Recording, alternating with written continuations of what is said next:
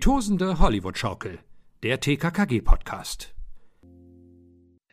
Thomas, meinst du, es ist schon zu viel Zeit vergangen, um noch einen Will Smith-Witz zu machen? Ja. Schade, denn ich habe ja einen guten. Hm. Den habe ich dir ja schon, als es noch mehr, als es noch tagesaktuell war, gesagt. Aber wir hatten seitdem keine Aufnahme mehr, dass ich das auch im Podcast sagen könnte. Aber Mhm. ich habe ja äh, die Vermutung, dass Will Smith vielleicht ein bisschen zu viel TKKG gehört hat. Wow. Ich bin sehr stolz auf diesen Witz. Hast du dir den extra aufgeschrieben? Aufgeschrieben nicht, aber hier drin oben im Köpfchen habe ich den gespeichert für diesen Moment.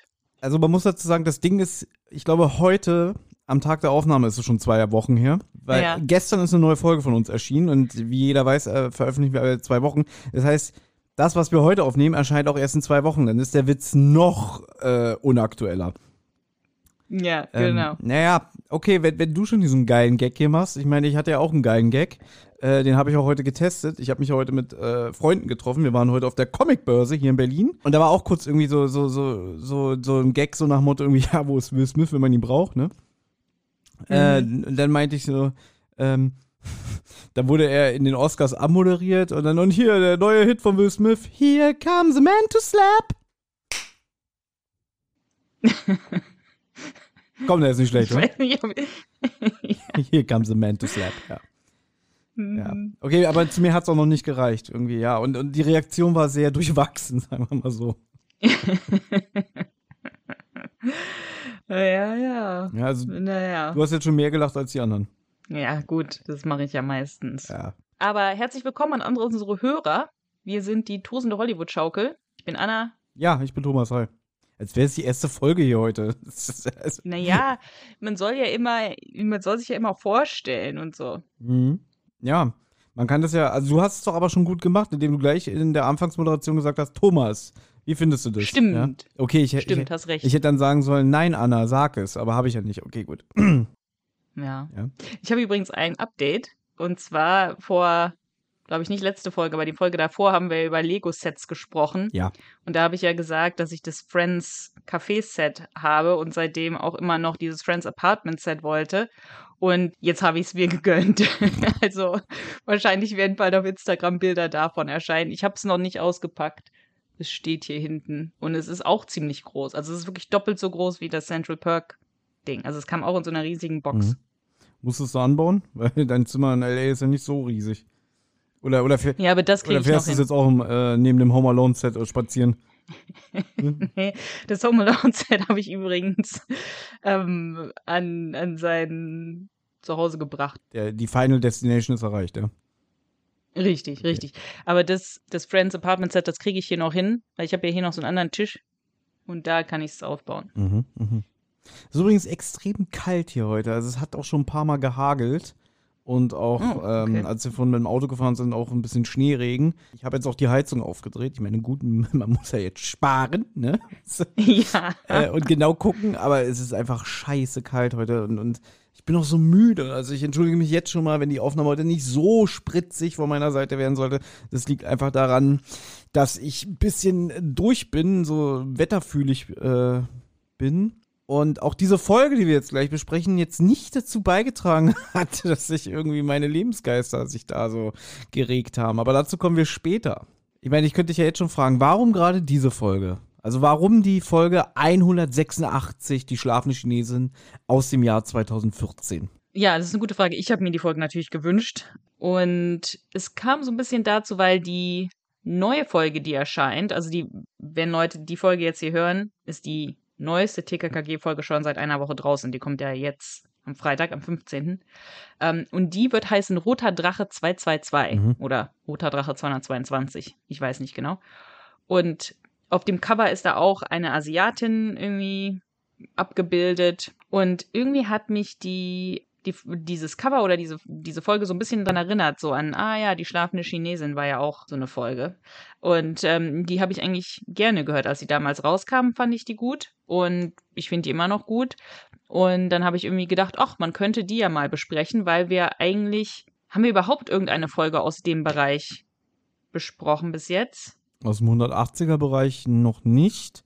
Aber wir haben viele aus dem 170er-Bereich gehabt und wir haben natürlich auch schon sehr aktuelle Folgen hier gehabt. Also wir waren auch schon Klar. relativ weit oben. Also, dass wir nur alte Folgen besprechen, ist nicht wahr, aber ja, in letzter Zeit hat sich mal wieder ein bisschen gehäuft. Ja, in letzter Zeit hatten wir relativ viele alte Folgen und klar, der Adventskalender war brandneu und wir haben auch einige von den ganz, ganz neuen Folgen besprochen. Aber aus dem Bereich hatten wir halt auch noch nichts und ich finde, es ist halt auch ein, ich finde, es ist eigentlich ein guter, guter Bereich. Und deswegen habe ich gedacht, machen wir mal, machen wir mal so eine. Wir können ja auch mal gucken, wir ähm, schauen ja auch immer so auf die Neuveröffentlichung. Ja, das klingt jetzt total doof, wenn ich das sage. Je nachdem, ob die geeignet sind zum Besprechen. Ähm, denn wir hatten ja damals schon, wir wollten ja eigentlich die tödliche Klarinette besprechen und dann äh, hast du gesagt, ja, hör die die mal an und ich habe es dann nicht mal geschafft, die zu Ende zu hören, weil die war mir zu langweilig. Dann haben wir gesagt, gut, dann machen wir das Mhm. nicht. Bei der 219 damals, hier Terrorfrei Haus, da hat sich einfach angeboten, da warst du ja auch gerade äh, zu Besuch hier in Berlin und die konnten wir ja dann auch hier vor Ort aufnehmen. Gut, da haben wir natürlich ein ganz neues Projekt gewagt, wo du die Folge gar nicht gehört hast. Genau. Das haben wir dann, das haben wir dann nochmal wiederholt mit der 220, hier die Gemsegrad-Folge. Da war es natürlich auch ein bisschen äh, genau fast das gleiche Prinzip, weil du sie nicht gehört hattest. Äh, und es war ja auch die letzte Folge mit Wolfgang Dreger als Kommissar Glockner und irgendwie Ja. hat sich das da auch so, so, so angeboten. Und jetzt bei der letzten Folge, die 221, da hatten wir überlegt, als ich dich in L.A. besucht hatte, ob wir die auch gemeinsam einsprechen. Aber erstens äh, waren wir ja sehr, sehr viel unterwegs und es war ja auch Urlaub für mich und deswegen ist auch eine Aufnahme nicht zustande gekommen. Ich habe die Folge ja trotzdem gehört und fand sie aber auch nicht so besprechungswürdig. Aber vielleicht ist ja die 222 wieder. Vielleicht äh, ist es ja die nächste Folge von uns, die ihr schon hört. Das werden wir aber dann besprechen, wenn es soweit ist.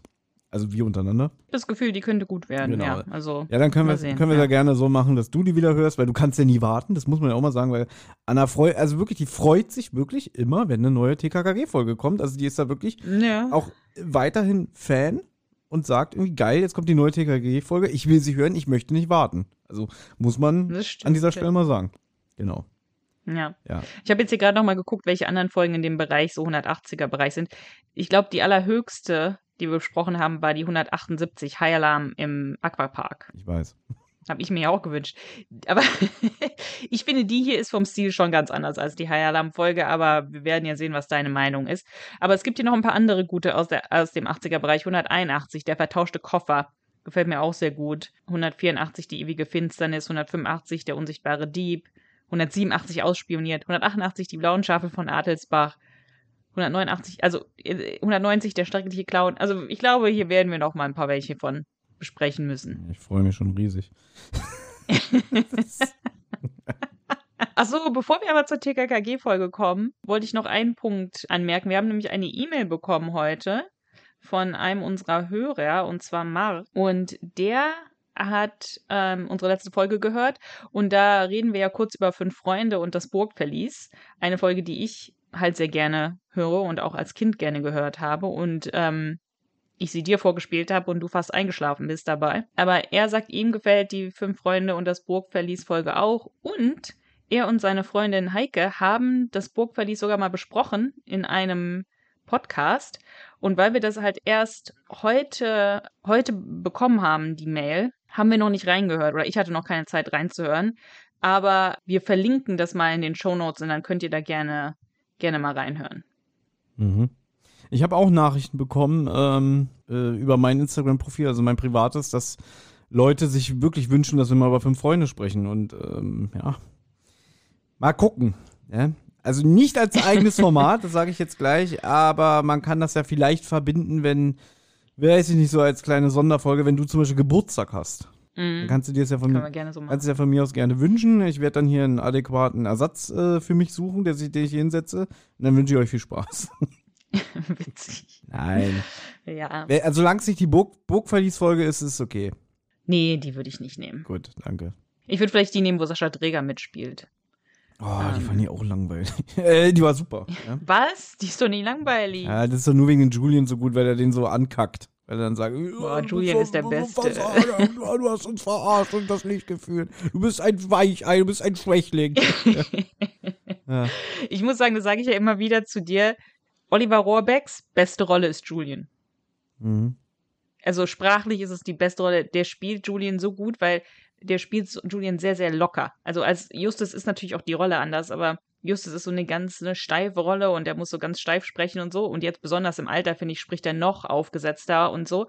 Und ähm, als Julian spricht er so richtig locker und lässig und lacht auch mal und ähm, ist halt auch frech und witzig und ein ganz anderer Typ. Und ich finde, als Julian gefällt mir ähm, Oliver Rohrberg wirklich am aller, allerbesten.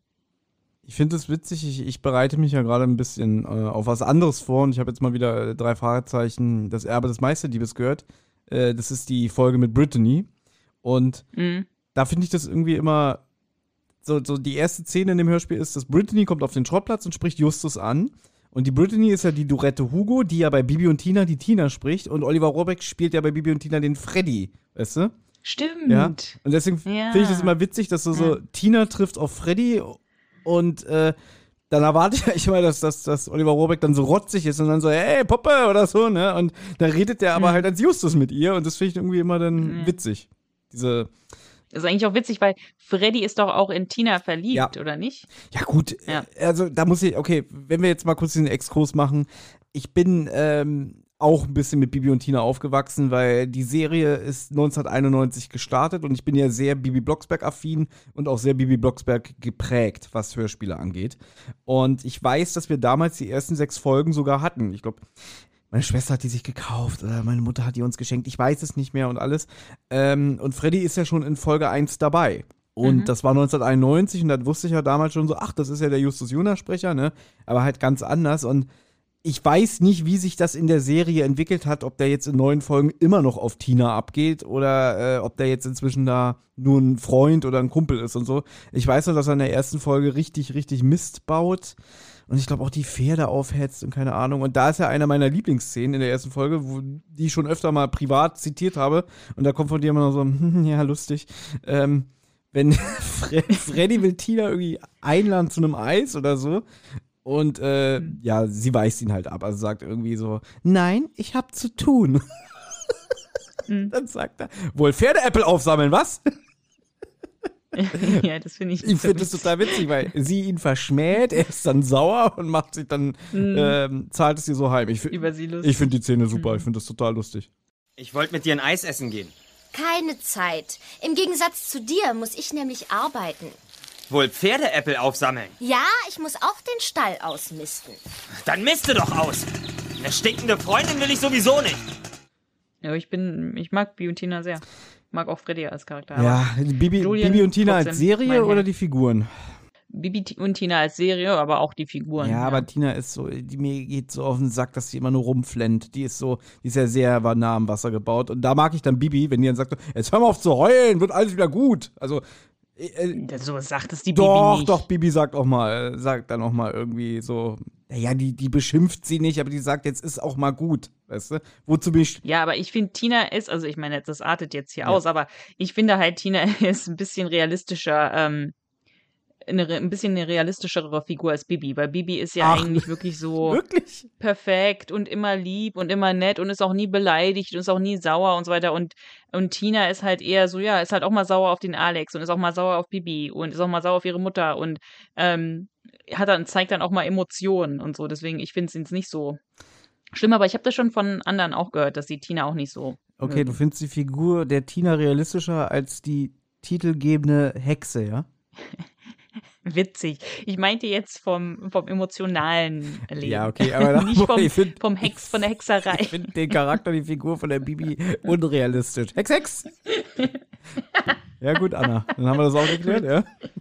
Ja. Ja, aber gut. Alles aber klar. das ist, das ist sowieso, das ist jetzt mal eine schöne Frage. Äh, Bibi ist ja selbstbewusst und Bibi ist ja auch ähm, tough. Aber kommt dieses Selbstbewusstsein mhm. nur, weil sie eine Hexe ist? Oder, also weil sie ja weiß, sie kann mhm. ihre Probleme durchs Hexen lösen oder besser angehen? Oder mhm. wäre sie auch so, wenn sie das nicht könnte? Gute Frage. Ja? Kannst du in einem Bibi Blocksberg Podcast dann klären. Ja, wie viele Podcasts soll ich denn noch machen? ja? Habe ich ja schon mal erzählt, dass ich mal damals, äh, wo Inside Neustadt, wo die neu waren, das ist auch schon wieder zwei Jahre her, da hatte ich die sogar angeschrieben, dass ich da gerne mal mitmachen würde, äh, wenn sie die hm. Kuh im Schlafzimmer besprechen. Oder hatten sie die mhm. schon besprochen und so? Und die meinten, ja, äh, Ja, gute Idee, haben sich nie wieder gemeldet. ja, ja. Aber da war ich noch nicht so ein Podcast-Star wie jetzt. Also jetzt würde sich die Finger damit lecken. Ja. Mm, mit Sicherheit, mit Sicherheit. Ähm, gut, kommen wir, kommen wir zu TKKG und der schlafenden Chinesin. Mhm. Möchtest du anfangen mit den allgemeinen Fakten? Die sind wieder schnell abgefrühstückt. Folge 186, haben wir schon gesagt, erschien am Valentinstag 2014.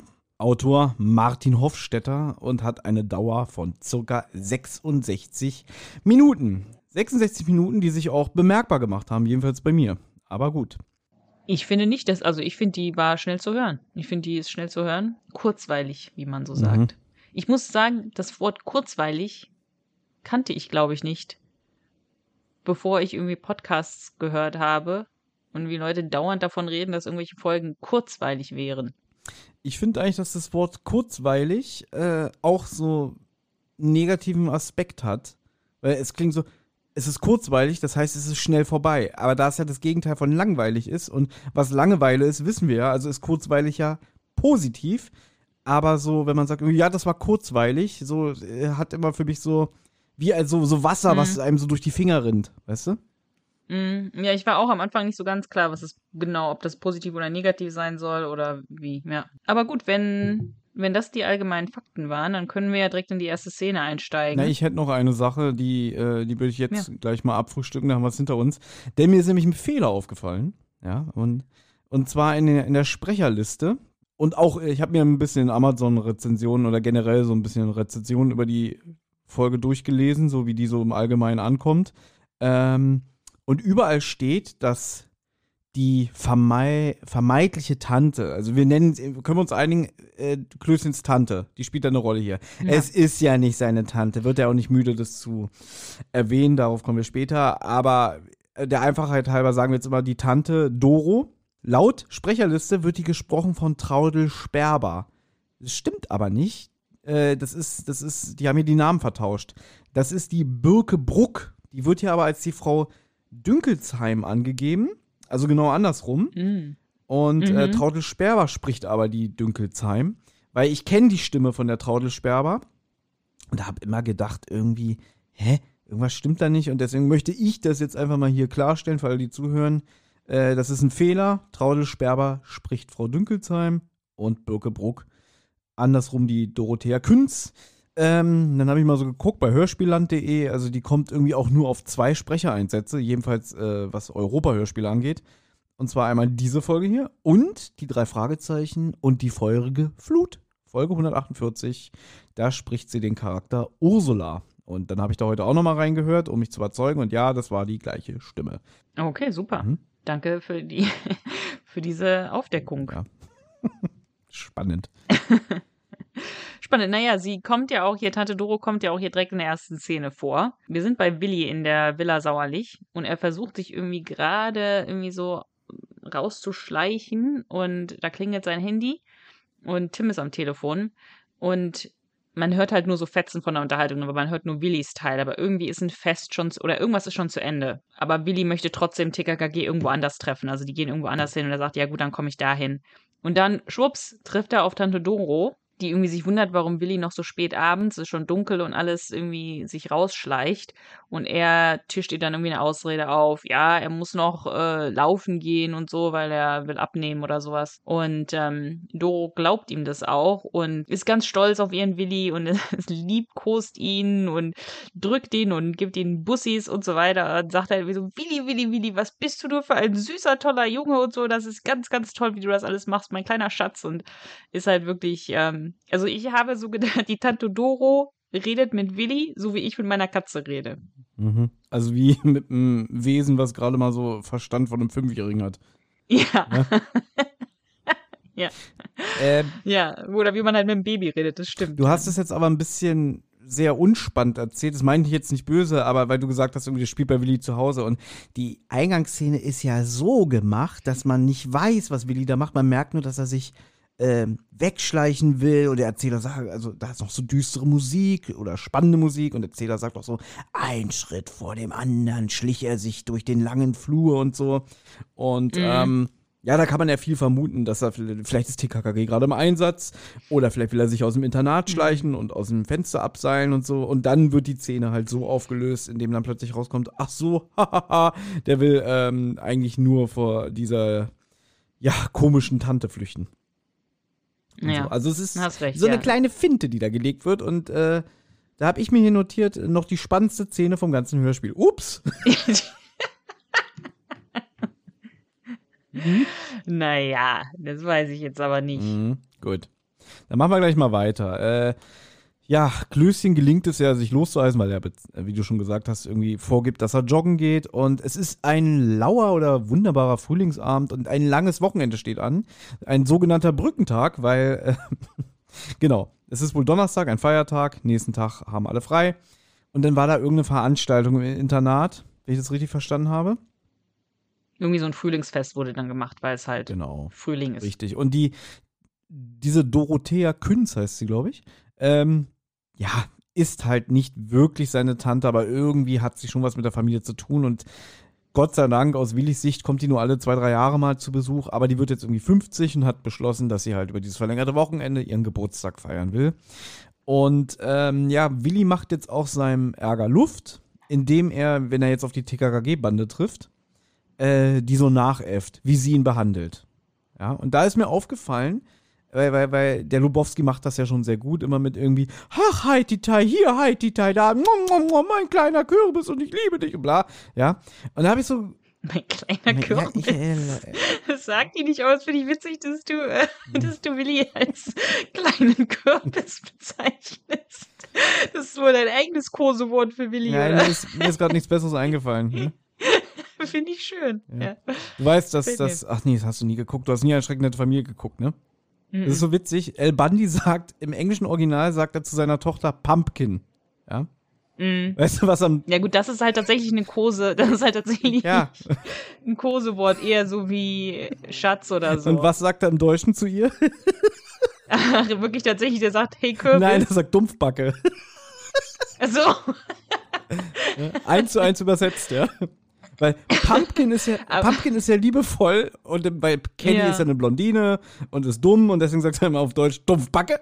okay, ja, das ist dann tatsächlich sehr frei übersetzt. Aber es ist super. Ja. Ich bin auch immer noch der Meinung, weil, weil ähm, ich wurde auch vom, vom Fernsehen sozialisiert.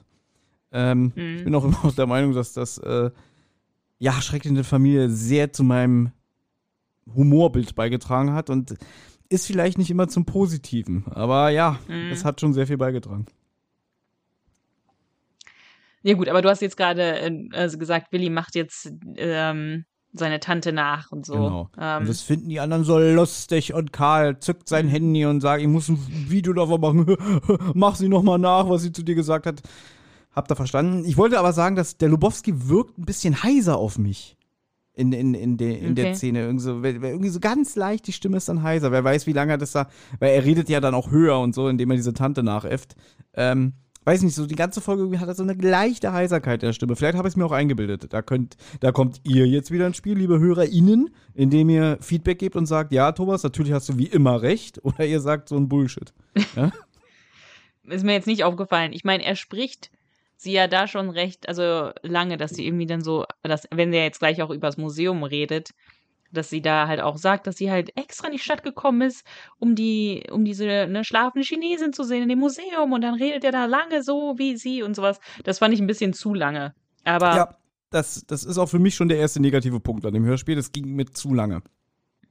Ja, also er macht sie wirklich sehr, sehr lange nach und selbst Sachen, die er eigentlich normal sagen könnte, die auch nicht mehr witzig sind, macht er halt trotzdem noch in der Stimme. Ich finde es auch die ganze Szene, wo sie drüber lachen, dass Willi ähm, die Frau nachäfft. Also ich mag das Hörspiel ja sehr gerne, aber das finde ich ist tatsächlich sehr schlecht, kommt sehr schlecht drüber, weil man auf einmal, oh, mir auf jeden Fall, auf einmal wird mir sehr bewusst, das sind da Erwachsene und die wissen nicht genau, wie man lacht. Und Lachen ist ja auch sehr, sehr schwer zu Schauspielern. Ne? Also das ist, weil man halt wirklich ernsthaftes, echtes, authentisches Lachen ist, glaube ich, viel schwerer zu Schauspielern als jetzt irgendwie. Moment. Wut Moment, oder Anna, so, oder- Moment. Das Hm. sind ausgebildete Schauspieler. Also Hm. die müssen das Ja. eigentlich können. Also da könnte man jetzt auch, also könnte ich jetzt auch wieder eklig sein und, und sowas sagen wie, da hat die Regie versagt. Weißt du, will ich gar nicht aufmachen, das Fass. Aber man könnte sagen, irgendwie, das ist dann Aufgabe der Regie nach dem Motto, okay, wir machen noch einen Take, wir machen noch einen Take, weißt du? Vielleicht war ja auch der Lubowski deswegen heißer, weil die anderen nicht äh, in der Lage waren zu lachen. Keine Ahnung. Ja, es, aber ja, es hat auch auf mich so nicht authentisch gewirkt. Das haben die schon mal besser hinbekommen. Also ich finde auch gerade die Rea Harder, die macht nur so hiha, mehr macht die auch nicht. Und ich glaube, der, der, der, der Tim macht gar nichts. Und Karl ist halt. Der lacht ein bisschen, aber nicht besonders Ja. viel. Nee, der Karl lacht auch und Karl macht es auch. Also das, die Szene ist tatsächlich nicht gelungen. Muss man schon sagen. Das kann man nicht anders sagen. Ich finde, wie die, wie die drauf. Also ich finde den Lubowski, wie der es nachmacht, finde ich eigentlich gut. Ja, Aber ähm, wie die anderen darauf reagieren und lachen, ist meiner Meinung nach leider äh, ein bisschen cringe, sagen die jungen Leute. ja. Gut, dass wir nicht mehr jung sind. Ja. Ich muss heute jemand, ich muss heute auch jemand den Begriff Boomer erklären. Ja. Auf jeden Fall. Ja, gebe ich dir recht, ich fand das auch nicht gut gelöst, beziehungsweise nicht gut dargestellt. Ähm, naja, und es kommt jetzt dazu, weil, weil, weil Karl, vielleicht geht das auch so lange, weil Willi ja performt. Ja, weil, und Karl filmt das die ganze Zeit. Und dann sagt er auch, der Karl, super, habe ich alles auf, auf Band quasi. Ich schicke dir das morgen als Mail. Und dann sehen sie halt im Hintergrund äh, ein Museum und da ist ein Baugerüst und von diesem Baugerüst tont jemand runter. Und da sind sie noch. Hier ging es schon los. Also ich muss auch dazu sagen, wir hatten ja jetzt schon öfter neue Folgen. Und ja, wir haben auch schon darüber gesprochen, dass TKKG jetzt mehr auf jugendliche Kinder zugeschnitten sind, was so die Abläufe von den Hörspielhandlungen angeht oder die Geschichten. Das ist nicht mehr wie früher irgendwie, haha, ich renne vor und dann hört man irgendwie ein Klatschen und Tim hat den ausgenockt. Dass, dass das zu diesem Mhm. Zeitpunkt der Serie nicht mehr passiert, brauchen wir nicht drüber reden. Wissen wir.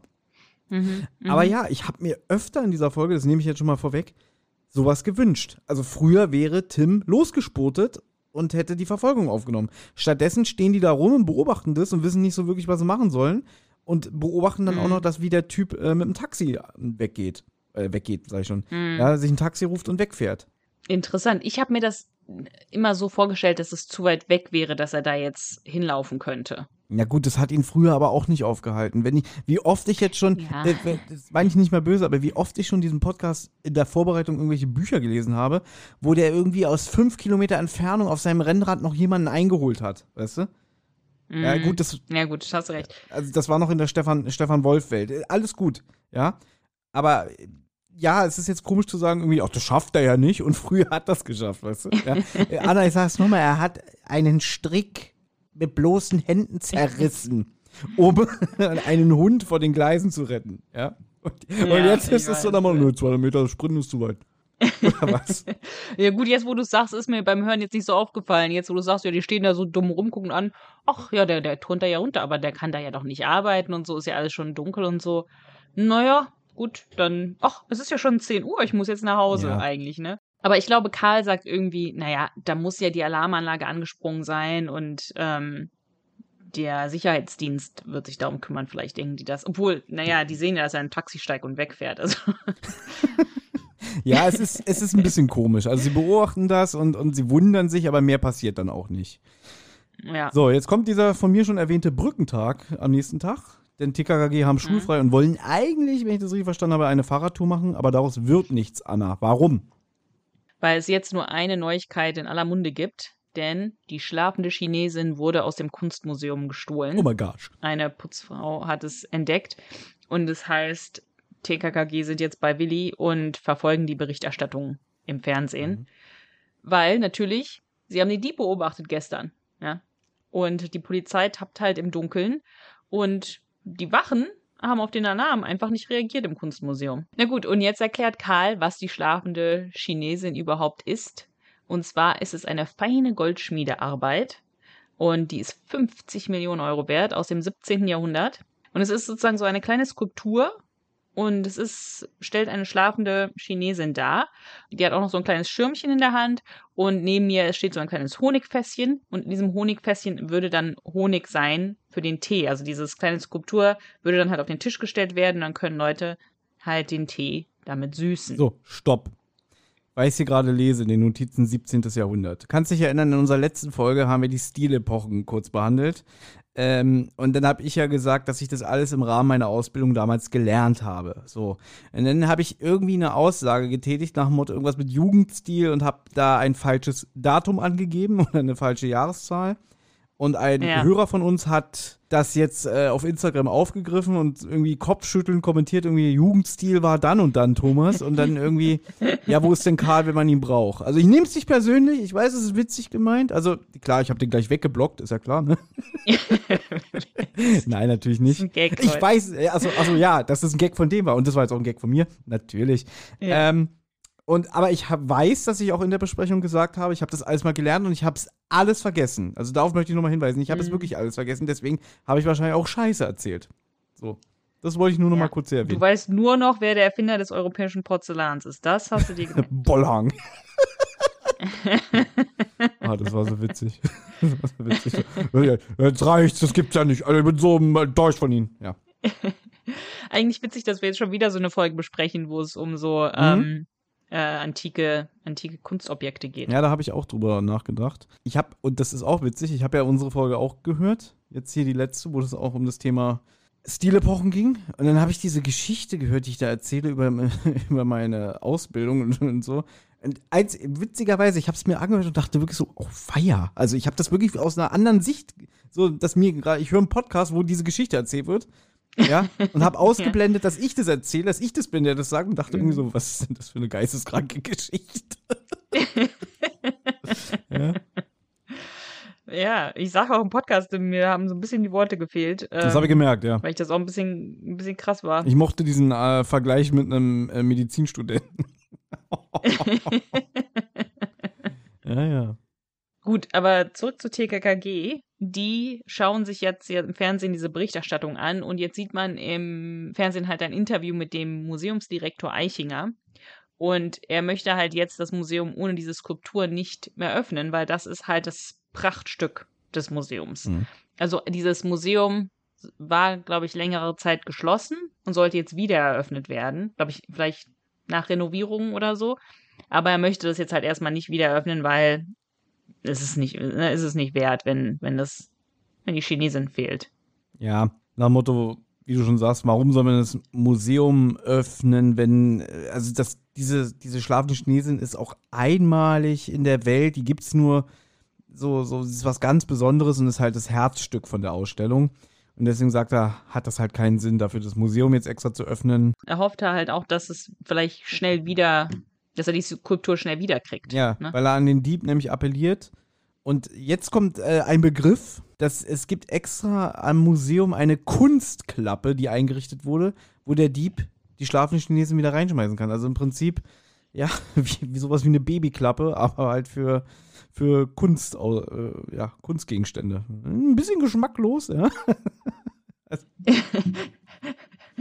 also, naja. Ja, und Tim ist auch ein bisschen skeptisch, dass so eine Kunstklappe funktionieren könnte. Ne? Also warum sollte der Dieb das jetzt einfach wieder zurückgeben, wenn er es doch gerade geklaut hat? Aber Karl erklärt dann, dass der Dieb kalte Füße kriegen könnte, weil er merken könnte, er wird diese Skulptur eh nicht los und dann hat er dieses unheimlich wertvolle Ding in, seiner, in seinem Besitz, das ihm dann Ärger einbringen könnte. Ja, na klar, das. Jetzt haben die Medien drüber berichtet und wenn man sowas dann. Es ist ja dann auch, äh, erregt Aufmerksamkeit und wenn er jetzt, weiß ich nicht, irgendwie einen Hehler sich sucht oder so, der dann sagt irgendwie, nee, das ist heiße Ware, fasse ich nicht an und so und das wird ja dann wahrscheinlich auch publik in der, in der Gangster-Szene, sage ich jetzt mal, ne? Naja, die Ruhe wird gestört, denn es naht Tante Doro, die nach unserem Klößchen schreit. Die ist nämlich jetzt auch vor Ort. Ach Quatsch, was heißt denn vor Ort? Ich habe gerade wirklich gedacht, die sind in dem Museum, aber die hören ja Nachrichten. Völlig bescheuert. Ja, die sind bei Willi zu Hause, die sind in Villa Saulich. Mhm. Genau, die kommt jetzt rein und äh, erstmal möchte sie wieder den, den Willi knuddeln und abknutschen. Aber sie ist auch sehr aufgebracht, weil, so wie Anna ja schon erwähnt hat, ist die Trulla ja extra angereist, weil sie diese schlafende Chinesin sehen wollte und jetzt ist die weg. Und der, also der Puls ist jetzt wirklich auf 180 und äh, die ist fassungslos und weiß ich nicht, ob die noch irgendwie sowas wie, wie Beruhigungstabletten braucht oder so, aber die ist nicht begeistert. Ja, sie fragt irgendwie nach einem Fieberthermometer. Die ist wirklich durch den Wind. Ja, und, sie, und dann sagt Willi halt irgendwie, ja, das Fieberthermometer ist da und da und so. Du warst doch so, ja, okay. Oh, Willi, Schätzchen, du bist ein Engelchen, ich küsse dich. So redest du mit deiner Katze, So rede ich mal, genau so. Schätzchen, Engelchen, ich küsse dich, das sind Worte, die ich eins zu eins zu meiner Katze sage. Ja, aber du sagst es anders, ich hab's ja miterlebt. Dann so, na Lilly, mm, Lilly, was willst du denn? Willst du raus? So redest du mit der. Ja. Ja, das stimmt. Gut, bei dir sage ich jetzt nicht, aber manchmal sage ich auch zu ihr so Sachen wie, Lili, du bist wirklich ein absolutes kleines Engelchen. Also ich bin so froh, dass ich dich habe. Das hast du auch gesagt. Hab ich auch miterlebt. Ja. Oder irgendwie so, ja, ich bin so dankbar, dass ich dich habe, Lilly, dass wir uns kennengelernt haben. Und bitte niemals sterben. Mhm. Bitte niemals sterben, Lilly, okay? So. Müsst ihr euch vorstellen, diese Katze ist jetzt, glaube ich, zehn Jahre alt, aber wird immer noch behandelt wie ein kleines, süßes Kätzchen, weil ich glaube, die Katze hat irgendwie für sich selber eingesehen, wenn, wenn ich aufhöre zu wachsen und so klein bleibe, dann werde ich auch wie ein Kätzchen behandelt. Ich weiß es nicht. Na gut, ich habe sie ja aus dem Tierheim und sie war schon drei Jahre alt, als ich sie aus dem Tierheim geholt habe. Und da sah sie, war sie immer noch sehr klein. Sie ist eine sehr kleine Katze, das stimmt.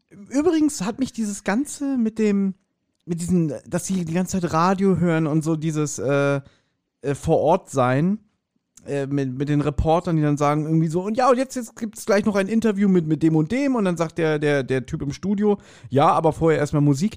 Das hat mich mal extrem jetzt so an Benjamin Blümchen beziehungsweise Bibi Blocksberg erinnert, weil so in den frühen Folgen sitzen die auch ganz oft irgendwie vom Radio und hören irgendwie auch, auch äh, Nachrichten und so. Gut, da wird dann auch die vierte Wand durchbrochen. Das hat mir hier sogar gefehlt. Ich habe eigentlich nur darauf gewartet, dass hier die vierte Wand durchbrochen wird, wie bei Bibi Blocksberg. Ich weiß gar nicht, in welcher Folge das ist. Da hören die irgendwie Nachrichten und dann unterhalten die sich darüber und dann sagt der Nachrichtensprecher, Ruhe, wenn ich vorlese, haben alle ruhig zu sein. Auf Familie Blocksberg. ja. Das hat mir hier so gefehlt, dass er auch der sagt irgendwie so, ey, TKKG-Bande, Ruhe, weißt du? Und alle so, ja, okay, Okay. Entschuldigung, ja. So. Da hat mich das so ein bisschen dran erinnert. Ja, okay, interessant. Ist mir jetzt nicht so aufgefallen, muss ich sagen. Für mich war es wirklich nur so Hintergrundgeräusche. Ja. Ja, und jetzt gibt es ein Interview mit einer privaten Kunstsammlerin, nämlich die Frau von Dünkelsheim, erwähnt, die erwähnte Frau Traudel Sperber, die nicht die Tante spricht, aber habe ich schon gesagt. So, und ähm, ja, die macht jetzt eigentlich Werbung, dass äh, sie ist eine Privatsammlerin und hat selber ein Museum und sagt irgendwie, ja, das Museum hier, wo die schlafende Chinesin ist, das hat ja zu, aber mein Museum hat morgen geöffnet, kommen Sie doch zu mir. Also die möchte sich so ein bisschen darüber profilieren. Äh, und jetzt, wenn ich drüber spreche, drüber nachdenke, ist das ja schon so, so eine der ersten Verdächtigen, ne? Die ja eigentlich davon Mhm. profitiert, dass, Profitiert. dass die schlafende Chinesin weg ist. Genau. Genau, also da hat man schon den ersten Verdächtigen. Ja. Ähm, weil auch, glaube ich, wird es da schon gesagt. Ja, das, das wird konkret so gesagt von dem ähm, Nachrichtensprecher, ne, dass sie die einzige wirkliche Konkurrenz zum Museum ist. Ja. Ja, also ja, deswegen sie gilt da schon wirklich als die erste Verdächtige. TKKG sind aber jetzt genervt von dieser ganzen Berichterstattung und machen halt den Fernseher aus. Und fragen sich dann halt, Willi fragt sich dann, glaube ich, ja, gab es denn da keine Kameras und so? Gab es keine Video von dem Raum und so? Und Gabi erklärt dann, naja, der Raum war halt komplett dunkel, Lichter sind nicht angegangen und so. Das heißt, da gibt's nichts zu sehen. Und erklärt dann halt nochmal, dass, wie die eingetreten, ne, die sind halt durch dieses Gerüst hochgeklettert, Scheibe eingeschlagen. Alarm ging zwar los, aber die Wachleute dachten an einen Fehlernamen und haben nicht reagiert. Und irgendwie war da auch so ein Alarm, der genau diese Skulptur schützen sollte, aber der war noch nicht installiert. Und dann, während Gabi redet, fällt Karl auf einmal ein, ich habe doch ein Video gemacht von Willi, als er da seine Tante Doro nachgemacht hat, Mhm. während dieser Einbruch stattfand. So, und da möchte ich jetzt. Und dann schauen sie sich jetzt nochmal das Video an. Ja, da möchte ich eine Sache zu sagen, denn hier, als ich es äh, zum ersten Mal gehört habe, da habe ich so gedacht, so, oh oh, die haben ein Video gemacht, in dem ja Willi sich über seine Tante lustig macht, also sie nachäfft. Und da habe ich gedacht, Ja. dass dieses Video ist ja Beweismaterial. Und da habe ich gedacht, so, ah, scheiße, jetzt geht die Hörspielhandlung so weiter. Die rennen jetzt damit zum Kommissar, äh, zeigen dem das und der sagt irgendwie, ja, äh, da habt ihr ja einen, weiß ich nicht, einen Geniestreich gemacht, das müssen wir weiterleiten und wir, äh, vielleicht äh, verkaufen wir das jetzt ans Fernsehen oder zeigen es im Fernsehen, vielleicht erkennt die Bevölkerung ja den Mann wieder. So habe ich mir das die ganze Zeit ausgemalt und dachte dann, sieht die Tante dieses Video, wie, wie Klößchen sich über sie lustig macht ähm, während, weiß ich nicht, der Fernsehsender ranzoomt, ja, und dass sie dann bitter enttäuscht von ihm ist. So, dass das so ein, ja, dass das so ein Konflikt dann ist innerhalb der Folge, dass Willi äh, sich über sie lustig gemacht und sie schlecht gemacht hat, so weißt du. Aber es kommt nicht so. Weil ich hatte, ich hatte dir das. Es kommt nicht so. Genau, ich hatte dir das nämlich geschrieben, da meinte ich so, ja, lass mich raten, dieses Video wird noch Klößchen zum Verhängnis. Und du so, nein. ich meine, keine schlechte Idee oder keine, kein schlechter alternativer Handlungsstrang. Hätte auch so sein können. Aber ähm, auf der anderen Seite finde ich es auch realistisch, dass man eben in dem Video nichts erkennen kann von dem Typen. Weil es ist halt zu weit weg. Aber was ich jetzt natürlich dann wieder unrealistisch finde, ist, dass sie das Nummernschild von dem Taxi sehen können, das wohl vorbeifährt. Aber ist es genau neben denen vorbeigefahren? Ist es dunkel gewesen? Handykameras sind jetzt immer noch nicht so gestochen scharf, wenn man ein Video aufnimmt, dass man von weitem irgendwie was sehen kann und aber irgendwie können sie halt jetzt sehen, das Nummernschild von dem Taxi, das diesen Typen da abgeholt hat. Ich nehme mal stark an, ähm, Karl hat ein iPhone gehabt. 2014. Und iPhones hatten ja, glaube ich, schon immer die beste Kamera. Glaube ich. Ich weiß, ich habe noch nie ein iPhone besessen. Ja. Naja, okay. Und jetzt finde ich es auch so abwegig, weil dann sagt Gabi jetzt, das ist ein klarer, ich würde sagen, das ist ein klarer Fall von Polizei einschalten. Ich dachte, was? Es ist so holprig geschrieben irgendwie, ne? Na, normalerweise würde jetzt kommen, das ist ein Fall für TKKG. Ja, fände ich auch besser und dann vorbei. Ja, es kommt dann ja sogar die Szene, Melodie, es kommt ja die Ja, TKKG-Melodie, ja, ja. aber es kommt. Ich meine, sagt, dann sagt ja, ja Moment, dann sagt ja Tarzan jetzt, oder Tim sagt dann ja jetzt auch nochmal, ja, es ist, es ist aber auch ein Fall für TKKG. also er sagt es leider nicht jetzt ganz so, äh, sag ich mal, ironisch oder so ganz so, ja Gabi, okay, Polizei auch, aber jetzt Mhm. erstmal ist ein Fall für uns. Er sagt nur so, ja, ja, ein Fall für Polizei, aber auch ein Fall für TKKG. Aber ich finde es, ich muss sagen, das finde ich sehr, sehr holprig geschrieben von wegen, ich würde sagen, das ist ein klarer Fall von Polizei einschalten. ja, und jetzt überleg nochmal, was ich vorhin gesagt habe. Es ist eine neue Folge. In der alten Folge würde Tim wahrscheinlich sagen, nein, wir können doch nicht deinen Vater wegen jedem, wegen jeder Lappalie belästigen. Das, das klären wir erstmal selber auf. Seinen Vater können wir immer noch einschalten. So wäre es früher gewesen. Ja, das stimmt. Ja, ja, ja. So, jetzt kommt gleich wieder die berühmte äh, Rubrik. Anna, hast du ihn erkannt? ja? Den Taxifahrer jetzt, oder Richtig, denn die klappern jetzt alle Taxistände ab. Es ist ja eine Millionenstadt, wie wir wissen, also gibt es bestimmt nur drei oder so. Und finden natürlich auch den richtigen Taxifahrer, der das Kennzeichen hat und fragen ihn aus, wen er denn da gefahren hat. Und genau, Anna hast ihn erkannt. wie? Hat er schon mal einen Bösewichten bei TKKG gesprochen? Definitiv. Sogar mehrere. Gut. Ja, ich hatte ihn so als Ohr als ein TKKG-Bösewicht, aber ich kann dir nicht sagen, in welcher Folge oder so. Es handelt sich um den Schauspieler Klaus Dittmann, der, glaube ich, 2016 verstorben ist. Und der hat in einer sehr berüchtigten TKKG-Folge einen Bösen gesprochen. Und jetzt denk mal nach, es gibt jetzt auch nicht so viele berüchtigte, unbeliebte Folgen von TKKG. Welche könnte es sein? Opfer fliegen erste Klasse? Nein.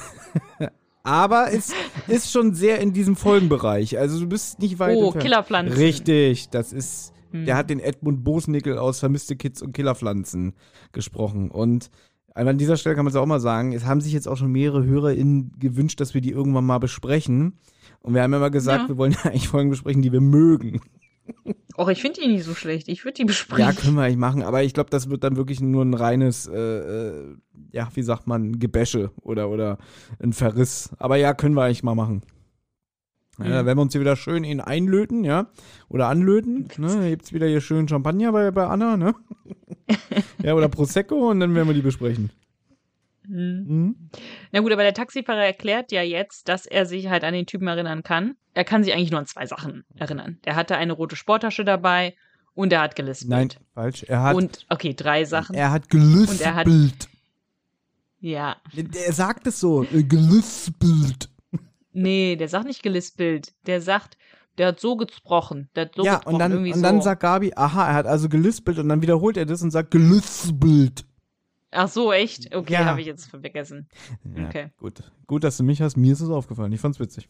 Ja. Generell, der hat ja auch irgendwie so, so einen komischen Ostblock-Staat-Dialekt und so. Also, so, Kind. Ich weiß nicht, was der Dialekt ist, ja, aber der hat irgendeinen Dialekt, ja. Ja, aber der Klaus Dittmann hat öfter mal so eine Figuren gesprochen, auch in anderen Hörspielserien.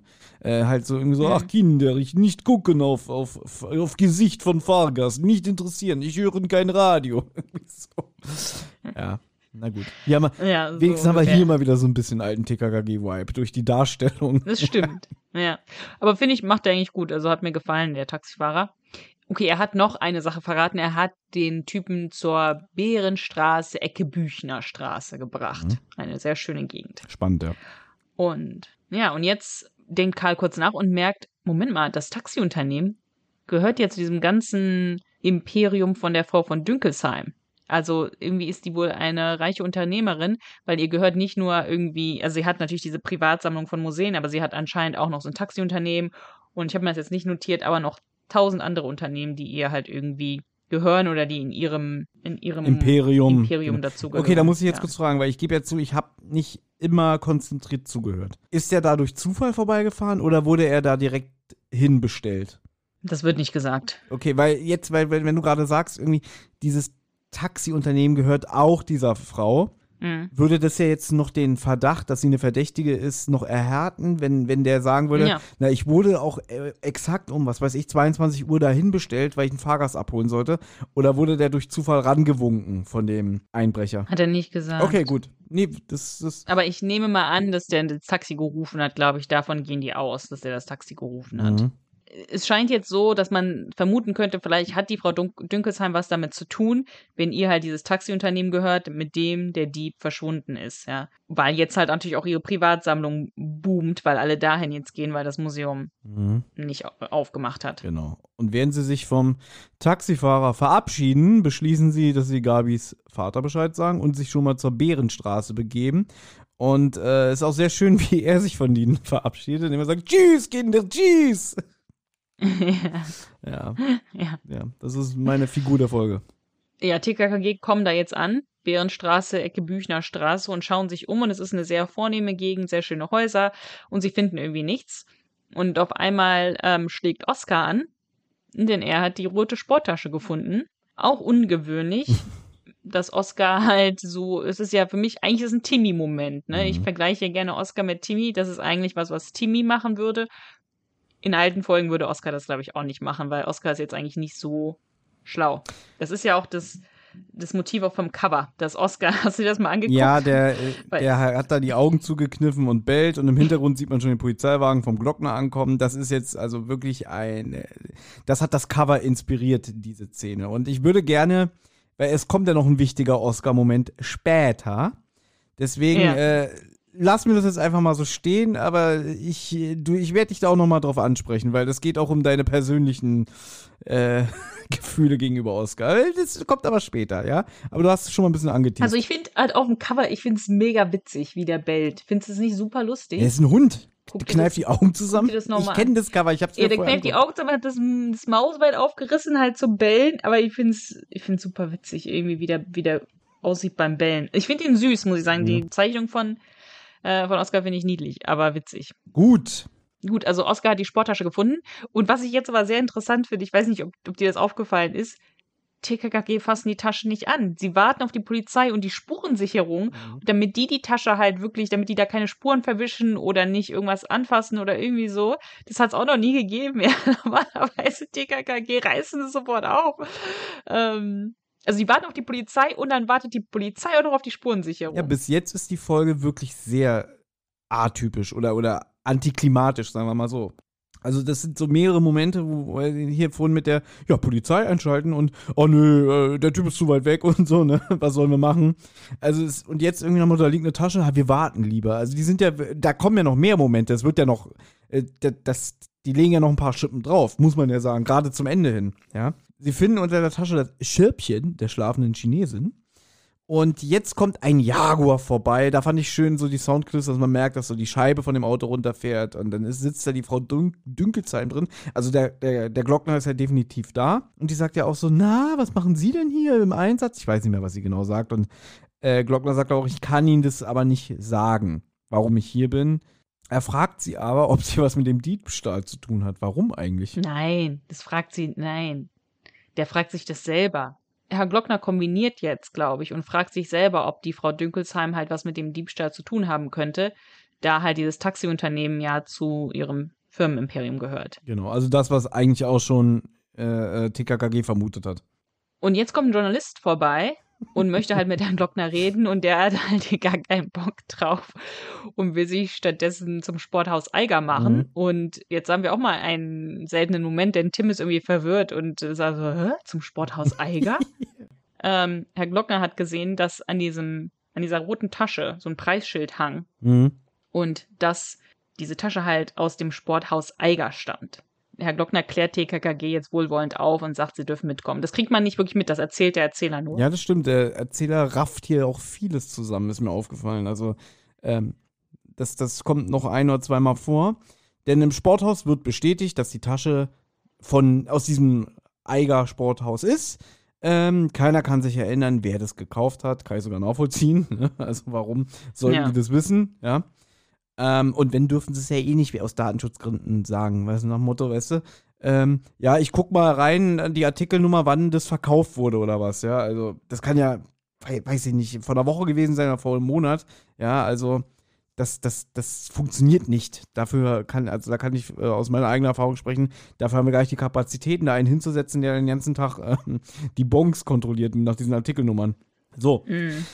TKG besprechen sich. Sie fassen alles zusammen, was sie wissen und wie sie weiter verfahren sollen, ja. Und jetzt, da musste ich jetzt an den Adventskalender denken, den wir ja besprochen haben. Denn Tim will in einem Fitnesscenter trainieren gehen. Gleich nebenan vom Sporthaus Eiger ist ein Fitnesscenter dran und da stand ein Schild, ja, und plötzlich wird Tim aber unterbrochen in seiner Überlegung, denn jetzt kommt schon wieder die Tante Doro und erzählt, dass sie einkaufen war und jetzt wird sie doch früher aufbrechen als erwartet, weil was soll sie denn jetzt noch in der Millionenstadt, ne? Denn die schlafende Chinesin ist weg. Hat ja eh keinen Sinn, weißt du? Ja. Und ja, hat auch heiße Informationen für den Fall, denn im Fernsehen wurde gesagt, man hätte was von einer Lösegelderpressung erfahren. Und ähm, vielleicht kann man dazu sagen, das, das steht hier nicht in Notizen, aber die sind ja Eis essen, ne? Und Mhm. sitzen halt dann da und ist eigentlich ganz witzig, weil sie kommt ja an und, und, und sagt dann zu Willi, äh, ja, willst du mich nicht mal deinen Freunden vorstellen? Und er so, ja, das ist, und dann stellt sie sich schon selber vor, ja, und Ja. da wird auch so gesagt, irgendwie, dass das Willi sie so ein bisschen davon abhält, sich einfach hinzusetzen und mit denen quatscht, also er, er wehrt sie so ein bisschen ab, irgendwie so, ja, ja, jetzt äh, hau mal ab hier, ne? Ich weiß nicht, wie er das macht, das wird, glaube ich, nur vom Erzähler wieder gesagt. Ähm, genau, ein paar Bussis gibt's auch wieder. Und jetzt fällt Karl etwas auf. Denn, also jetzt, es wird, es wird, jetzt wird der nächste Verdächtige uns in dieser Story äh, serviert.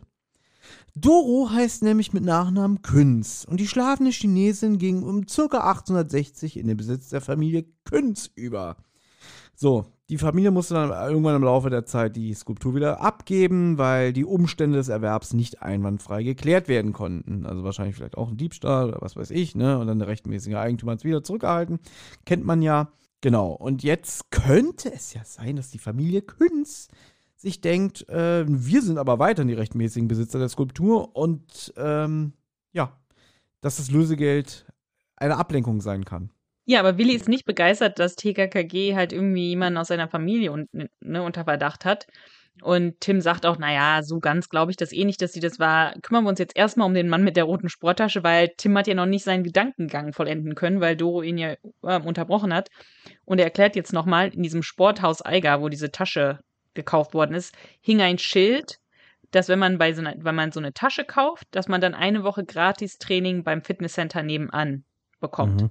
Also möchte er da jetzt trainieren gehen, äh, um zu gucken, ob er dann halt irgendwie den Typen da begegnet oder so. Und Gabi fand ich witzig, Gabi sagte irgendwie super Idee oder irgendwie sowas und Tim so, danke, danke. Ne? Ja, ist mir auch aufgefallen. Ja. So, als, als würden die sich gerade irgendwie neu kennenlernen und anfangen zu flirten. Ja, Ja. ja. Und Karl ist aber skeptisch, ja, sagt so, wie, für wie blöd hältst du den Typen denn, ja, dass der dann ähm, eine Tasche kauft, diesen Raub und dann sich denkt, ach ja, da kriege ich ja noch wenigstens eine, ähm, eine Woche umsonst Fitness und Tim sagt halt irgendwie so, ich halte ihn nicht für blöd, aber ich halte ihn für einen Anfänger. Genau, sonst wäre er nicht mit dem Taxi geflohen und hätte einfach äh, schlauer gehandelt bei seiner Flucht und alles so eine Sachen. Und jetzt wollen sie halt ihre Sportklamotten holen und sich dann im Fitnesscenter treffen. Genau. Und Klößchen sagt ja auch so, wie Sport und so. Und da musste ich halt wirklich denken, denn in dem Adventskalender, äh, ich habe vergessen, wie die Folge hieß, irgendwie schreckliche Weihnacht überall, ne? Ähm, da, wird, da wird er ja auch in ein Fitnesscenter geschickt.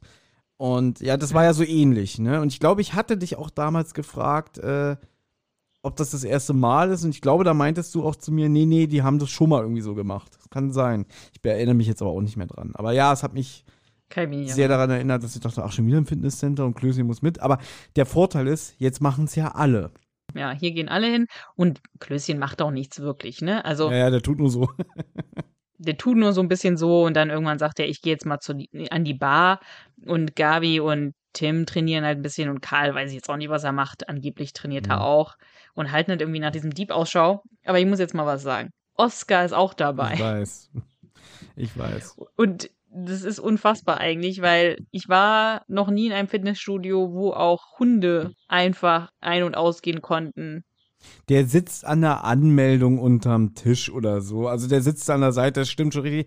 Aber muss ich auch sagen, das habe ich auch noch nie erlebt und das ist meiner Meinung nach auch nicht erlaubt. Ähm, ja, Weißt du, woran ich denken musste? Wenn, und zwar an Stromberg, die Folge, wo Ernie ein Hund im Büro hat. den Hund, ja, den Hund von seiner Tante mitbringt und dann auch den Hund im Büro hat. Und da rastet Stromberg, also erst sagt Stromberg, kein Problem, ne, kannst den Hund ruhig hier ähm, mitbringen und sowas. Und dann gibt's aber Ärger, weil es, es soll wohl jemand kommen, der da ähm, das alles ein bisschen durchcheckt in der Abteilung. Und dann rastet Stromberg halt aus und sagt halt irgendwie, ein Hund im Büro, ein Hund im Büro, hallo, da kann ich mir gleich meine eigene Kündigung schreiben. Und es hat jemand, das kann ich auch in die Shownotes tun, äh, es hat jemand bei YouTube irgendwie so einen Remix gemacht von sozusagen so ein Lied. Ein Hund im Büro, ein Hund im Büro. Hallo, hallo.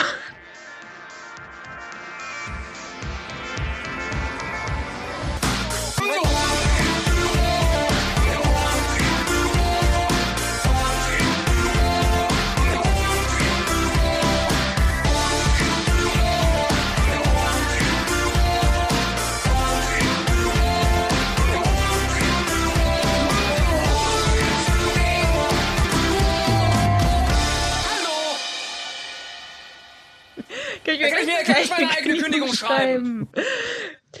Auf jeden Fall hat mich das daran erinnert und das muss ich auch sagen. Oh, ein Hund im Fitnessstudio ist auch mal was Neues.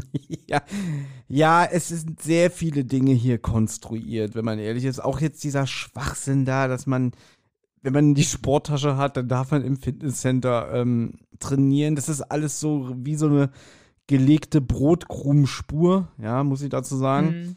Ähm, mir ist eine Sache aufgefallen, weil ich habe teilweise auch nur so halb zugehört und jetzt hört man auch so ein Gespräch zwischen Tim und Gabi und die sind ja anscheinend die einzigen, die Sport machen und die stöhnen dabei so ein bisschen leicht und ich habe halt wirklich in dem Moment dachte ich so irgendwie so, hm, haben die gerade Sex oder also es könnte auch Sex sein, dass sie so ja und mm, mm, ja und ah, dann müssen wir das mal und Tim dann so oh.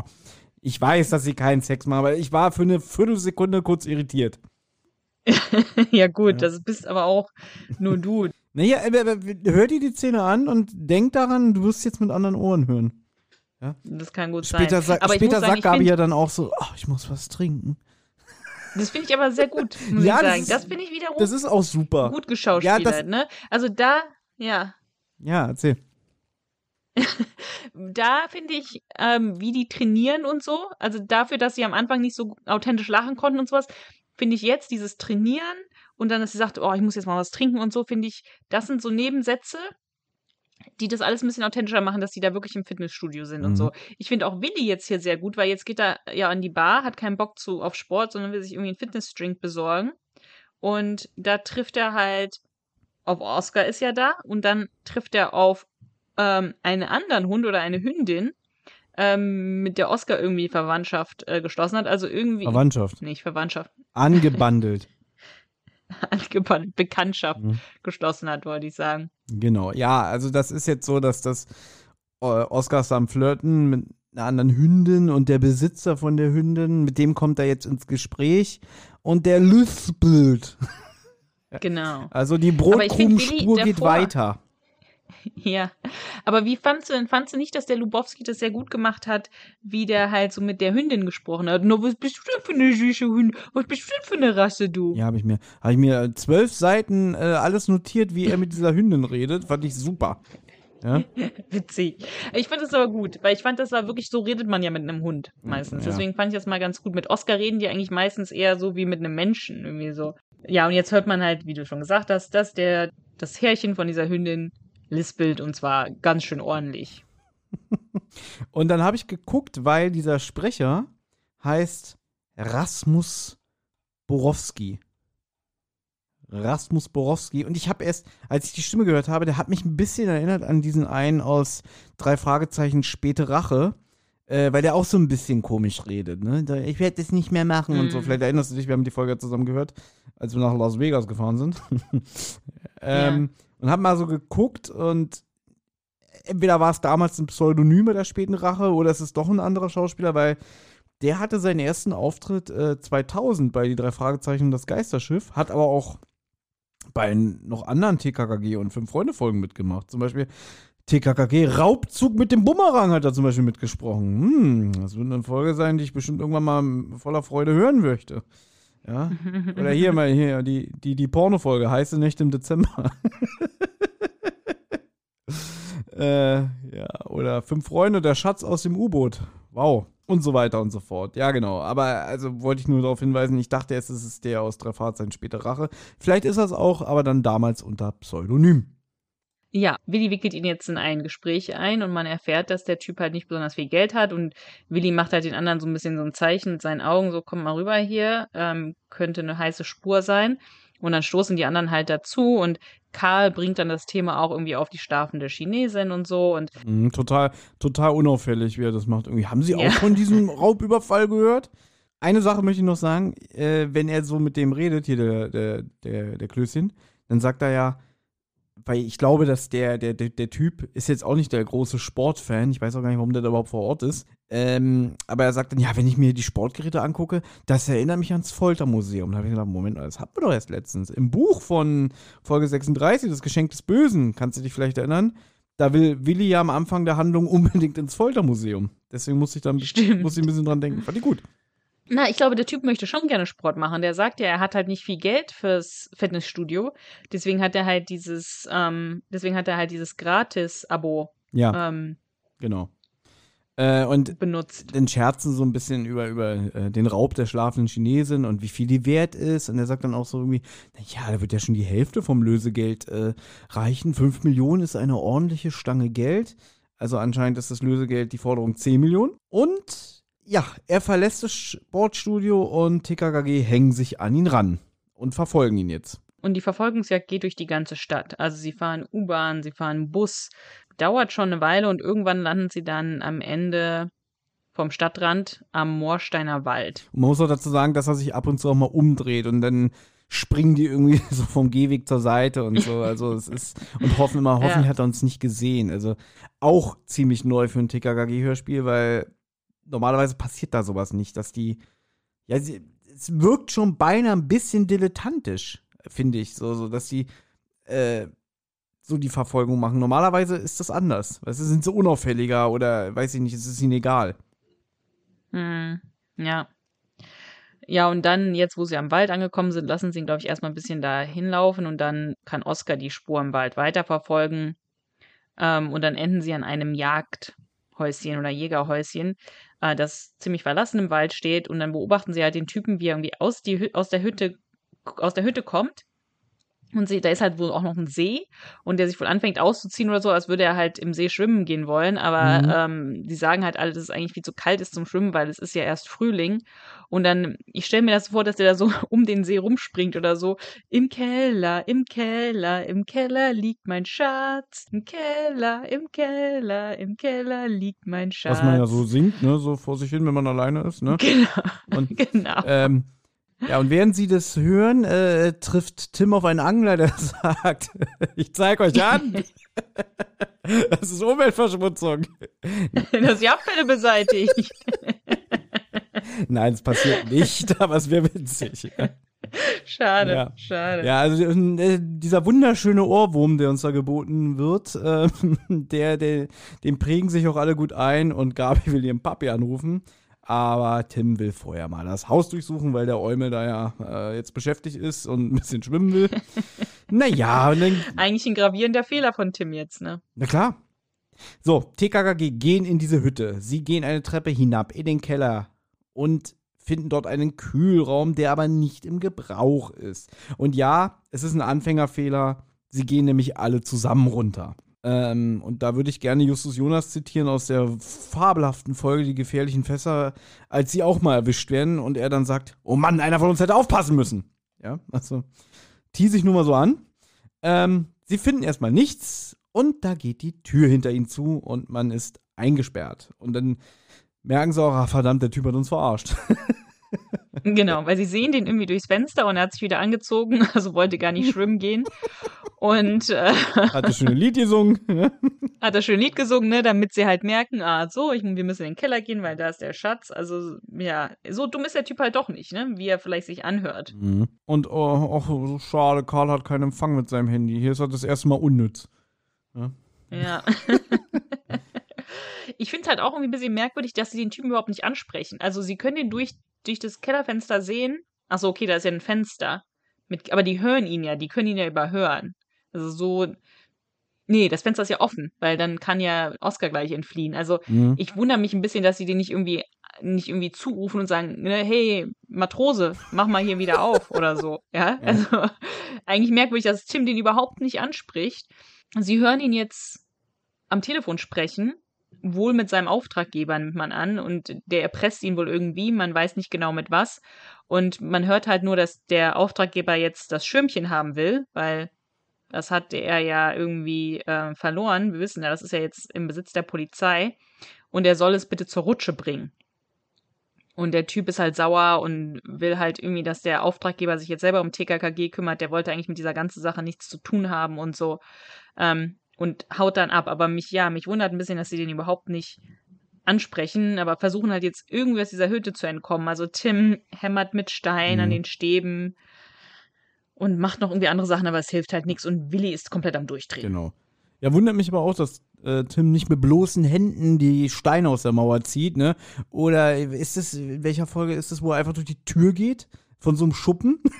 auch einfach wie so. Was? In irgendeiner Folge geht er wie so ein Terminator durch die Tür und dann, dann sagt Karl, glaube ich, auch so, da, er hat die Tür aufgebrochen. Er geht also so wie so du- durch Butter.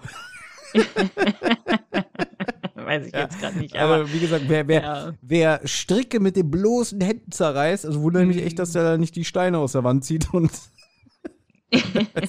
ja gut, letzte Folge, die wir besprochen haben, da war ja auch irgendwie so, Tim, kannst du uns hier wieder aus dieser, aus diesem Familiengrab befreien? Ja, ich brauche ein paar Stunden, aber kriege ich hin.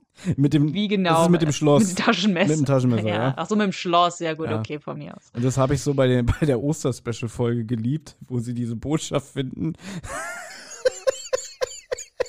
Es ist völlig off-topic, aber wo irgendwie, äh, da, da sind doch so Rätselverse drauf und Tim so, lass mal sehen. Oh, keine Ahnung. Ach so, ja, stimmt, ja. war- Puh, kein Plan. ich habe keine Ahnung so, hier. Das war so witzig. Naja, gut.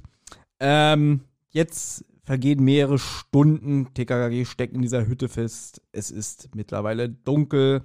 Der Oscar bellt schon seit einer Stunde. Man ist fix und fertig. Und ja, besonders Willi ist sehr aggro. Ähm, jetzt kriegt Gabi nämlich einen Geistesblitz und merkt, Mensch, der Oscar, der passt ja durch die Gitterstäbe. Und ja, hast du ja auch schön in den Notizen vermerkt, was für ein schlauer Hund. Oscar Ja, weil sie sagt ja nicht nur, sie sagt ja nicht, ach, ich habe jetzt festgestellt, der Oscar passt durch die Gitterstäbe und lassen wir mal den davonlaufen, sondern sie sagt, was Oscar mir die ganze Zeit sagen Mhm. wollte durchs Bellen, dass er durch diese Gitterstäbe passt. Also Ja. Oscar hat anscheinend hochgeguckt, hat gesagt, ach so, Moment mal, da passe ich ja durch, lass mich da doch mal hin. Timmy wieder würde das hinkriegen. Oscar bin ich mir nicht so sicher. So, und jetzt, jetzt kommt es. Es gibt ja eine wunderschöne Seite namens hörspielrequest.de, wo sehr viele Hörspielserien äh, bewertet werden, also mit den einzelnen Folgen. Und der Typ, der diese Seite betreibt, ich weiß nicht, ob das mehrere sind, aber der, der gibt ja auch immer so Prozentangaben am Ende jeder Folge, wie er die findet. Und schreibt auch immer eine Rezension. Und ich habe im Vorfeld von die, vor dieser Aufzeichnung mir das mal angeguckt, wie er so die Folge findet. Und jetzt zitiere ich mal Anna, ein bisschen frei mit meinen eigenen Worten, weil Anna immer sagt irgendwie, ja, der, der Oscar, in meinen Augen ist der Oscar ein bisschen dumm, ist halt kein Timmy. Ja, der Oscar, der ist so ein kleiner, süßer, trotteliger Hund, der nichts kann und so, ja. Und äh, mit diesen Worten von Anna im Kopf äh, lese ich jetzt mal vor, was der, was der ähm, Verfasser auf Hörspiel Request dazu geschrieben hat. Ne? Mhm. Schon wieder eine Gefangen-Bunker-Aktion. Lieber Himmel, wie oft wurden TKKG oder Teile davon in letzter Zeit eigentlich in Bunker, Verliese oder Hütten eingesperrt? Kann ich nichts zu sagen, ich kenne die Folgen davor nicht. Äh, und immer gab es dann doch noch irgendeinen glücklichen Umstand, sodass sie mehr oder weniger sofort wieder herauskamen. Jetzt wird's wichtig. Doch dann geht ausnahmsweise überhaupt nichts mehr und Oscar, ein spürsinnlich nicht ausgebildeter und körperlich nicht gerade gut trainierter Hund, ja, da musste ich an dich denken, äh, rennt viele Kilometer durch die Stadt, bellt sich heiser und rennt dann dieselbe Strecke auch noch wieder zurück. Zugegeben, nicht völlig unmöglich. Dennoch entbehrt es einer gewissen unfreiwilligen Komik nicht. ja, weil er läuft ja jetzt, er hat sich jetzt durch die Gitterstäbe gezwungen und läuft dann zum Haus der Glockners und sagt, sagt halt Kommissar Glockner Bescheid. Ja, und, das hat der, und zeigt und kurz. läuft dann wieder mit Glockner zurück, ja. Das hat er hier auch wunderschön geschrieben, weil das ist so jetzt so eine Lassie-Action. Hier, ich musste einfach an Lassie denken. Wuff, wuff, Kleff. Ja. Was sagst du, Lassie? Mhm. Opa hat sich bei einer Schlägerei im Salon den rechten großen Zeh verstaucht. Der Arzt war schon da und hat gegipst, aber auf dem Rückweg ist Opa beim Humpeln dann einen Hang hinabgestürzt. Und jetzt liegt er bewusstlos auf dem Boden. Und dann haben Passanten ihn auch noch die Taschen geleert. Ja, ich komme sofort und rette ihn.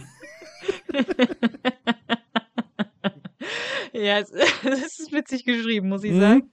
Ähm, besonders, ich meine, es ist besonders unrealistisch, weil sie ja auch nicht irgendwie in der Nähe vom Zuhause sind oder sowas. Sie sind irgendwo, die mussten mit U-Bahn und Bussen ganz abgelegen, dann sind die nochmal 20 Minuten durch den Wald gegangen. Ja, die sind am Waldrand, Die ja. sind halt, die sind irgendwo im Wald und mussten dann noch also der muss wirklich durch den ganzen Wald und dann durch die ganze Stadt, irgendwann wieder zu Glockners und dann natürlich auch wieder, ja, zurück, damit er den Glockner dahin führen kann. Mhm.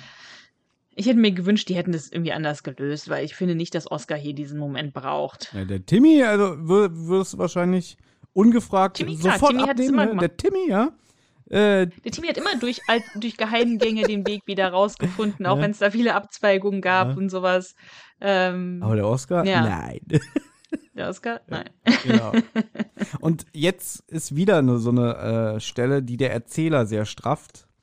Und da habe ich mich auch gefragt, also weil es wird jetzt gesagt, ja, Oscar rettet den Tag, führt den Kommissar dahin, dann müssen die sich erstmal rechtfertigen, warum sie auf eigene Faust ermittelt haben, warum sie überhaupt in diese Notlage kamen. Findet der Kommissar auch nicht so geil. Aber ja, am Ende kann wahrscheinlich Gabi ihn doch wieder um den Finger wickeln, mein Papi und so weiter, ne? Dass er dann auch sagt, irgendwie, ja, und ich werde ein gutes Wort einlegen bei euren Eltern und im Internat, ne? Weil die werden ja vermisst. Bestimmt auch Mhm. von den anderen, ne? Aber das wird halt alles vom Erzähler gesagt. Da habe ich mich auch gefragt, Moment mal, der Wolfgang Dreger war doch vor Ort, der hat doch vorhin gesprochen. Warum hat er jetzt nicht nochmal einen Einsatz? Warum wird das alles vom Erzähler Ja. zusammengefasst? Fand ich sehr schade, weil das wirkt so wie, entweder hat man vergessen, äh, die Passage den Träger einsprechen zu lassen, oder man hat gleich von Anfang an gesagt, äh, pff, nö, das brauchen wir nicht. Ich habe keine Ahnung. Wird sonst zu lang oder so. Fand ich aber auch schade, ja, dass er nicht, dass er da nicht einfach selber spricht.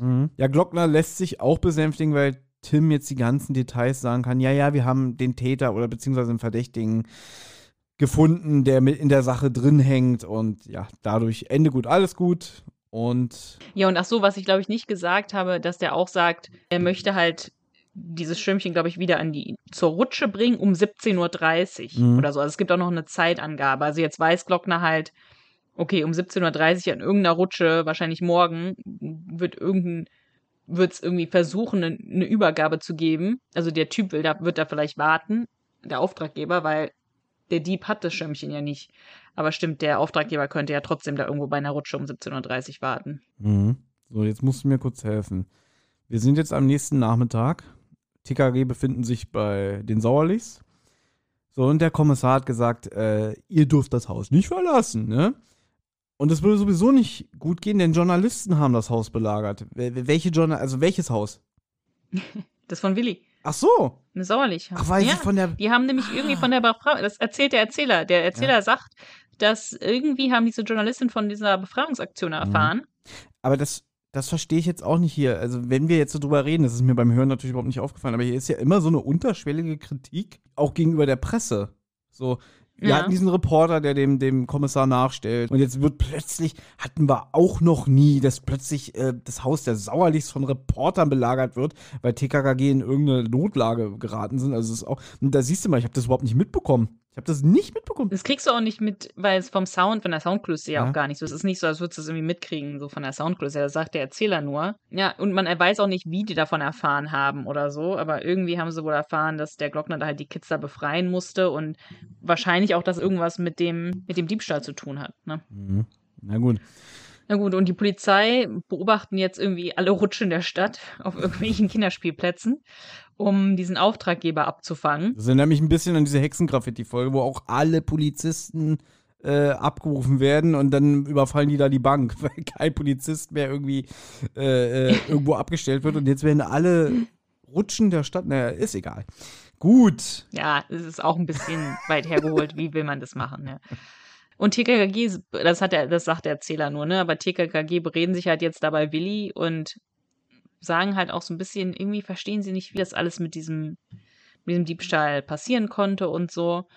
Und dann hat Karls Vater Karl wohl irgendwelche Informationen geliefert. Und zwar, dass halt in den Tagen vor diesem Diebstahl dieser Alarm auf sehr, sehr sensibel eingestellt worden ist und dass halt jeder Windhauch diesen Alarm ausgelöst hat. Also als der Alarm dann jetzt wieder losging, Hat den keiner ernst genommen. Frage. Woher weiß denn Karls Vater das? Der ist doch Professor an der Uni. Ich weiß es nicht, ob das vielleicht der Presse irgendwie doch mitgeteilt worden ist und so und es ist einfach in der Presse und irgendwie hat Karls Vater halt Mhm. Karl erzählt. Okay. Aber Tim fragt sich halt jetzt, naja, vielleicht wurde der Alarm ja absichtlich so sensibel eingestellt und so, um dann eben genau dieses Szenario herbeizuholen. Und Karl sagt dann aber, naja, so einfach ist das nicht. Das muss dann schon jemand mit Insiderwissen sein, der sich damit auskennt, weil das kann jetzt nicht jeder einfach so. Mhm. Und Willi war irgendwie gar nicht im Raum, als die sich so beredet haben. Der kommt dann rein. Ja, genau. Und der ist überglücklich, denn er hat jetzt gerade erfahren, dass seine Tante, hihi, die will abreisen und packt auch schon ihre Sachen. Und er hat auch ein Päckchen dabei. Das hat er sie beobachtet, das hat sie heute Morgen verpackt. So.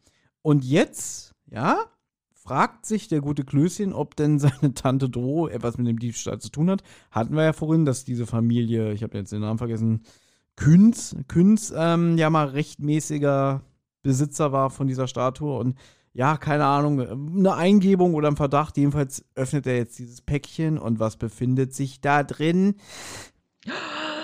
Die schlafende Chinesin. Nein! Genau. Aber, Mein lieber Scholli. oh Gott, Anna, hör auf damit. Okay, äh, Aber so, so wie die Spannung jetzt aufgebaut wird, umso schnell verpufft sie wieder, denn Karl sagt sofort, äh, ja, guck doch mal hin, das ist doch nur eine billige Kopie. Das, das, das hier ist Blech und das hier ist, ist Porzellan und das ist hier nur angemalt und bla. Einfach so billiger Tünnef, würde ich es mal nennen. Ja. Und ähm, Ein Souvenir es ist halt, ein ja. Souvenir und äh, er sagt auch, guck mal, sie hat hier das Schirmchen, also diese, diese Figur. Mhm. Und die echte Figur hat ja das Schirmchen verloren. Genau. Und Tante Doro ist nicht der Auftraggeber, wird jetzt kombiniert. Ähm, bleibt noch die Frau von Dünkelsheim, das äh, lebende Skelett, wie sie mal sagen, oder beziehungsweise, ja, die wird so dargestellt, dass man unter der Haut das Skelett durchsieht. Ja. Ähm, Ja? Ja, Nicht mehr bekommen. das ist mir aufgefallen, das wurde ein paar Mal gesagt, ja. Mhm.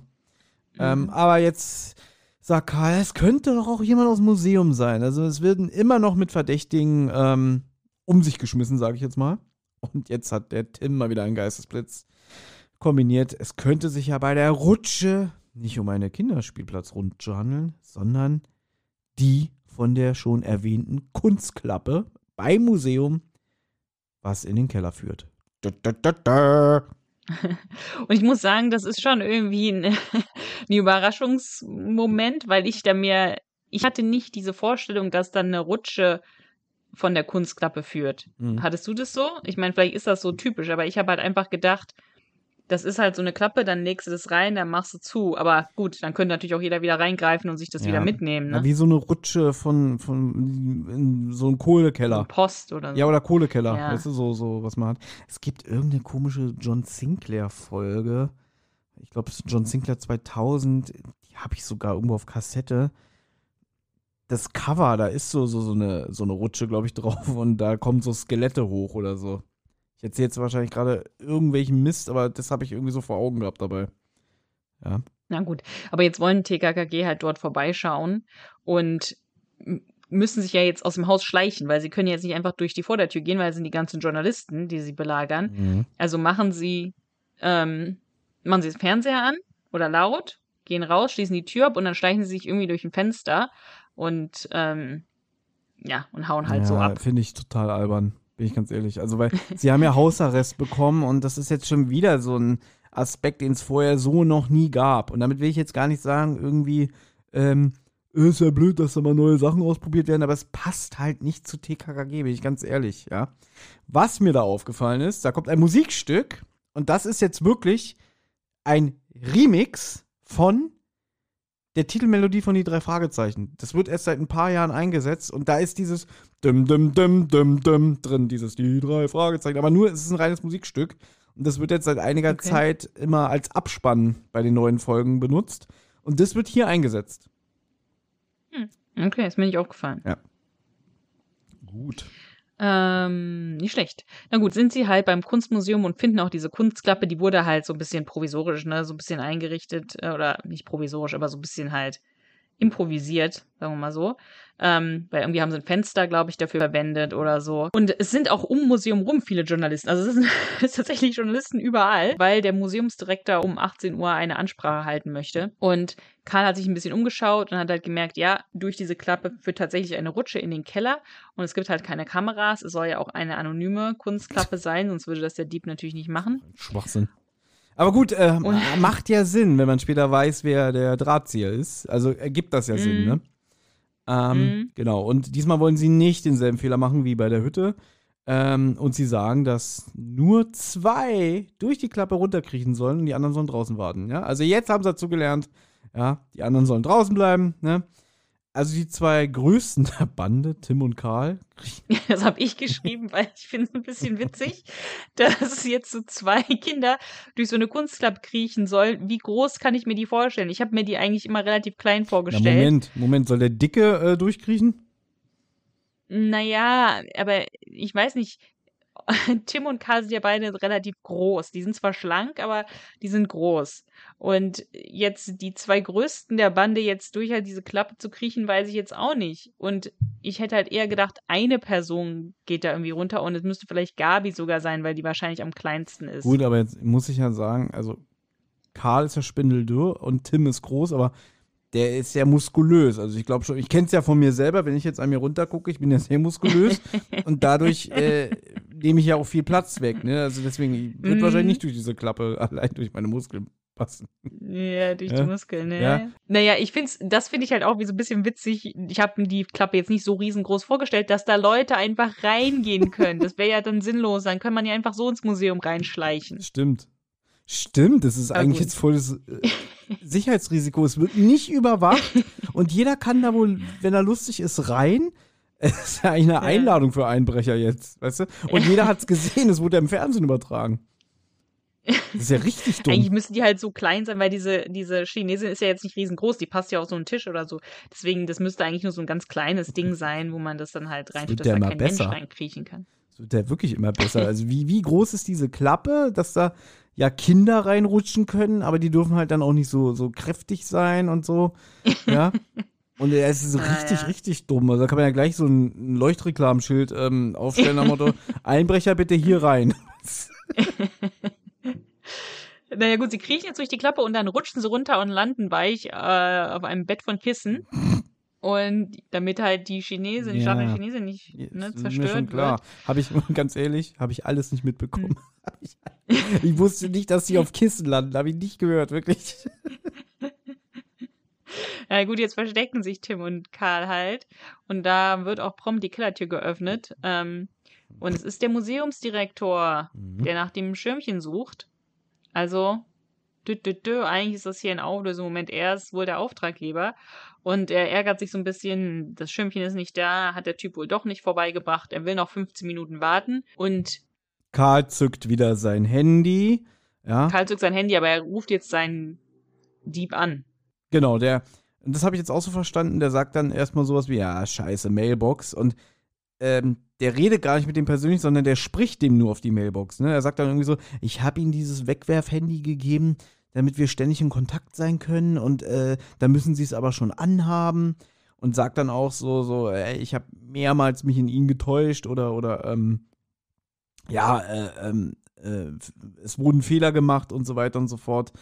Und ähm, ja, er beschwert sich, dass das Schirmchen nicht da ist und dass er sich halt von diesen vier Jugendlichen hat austricksen lassen.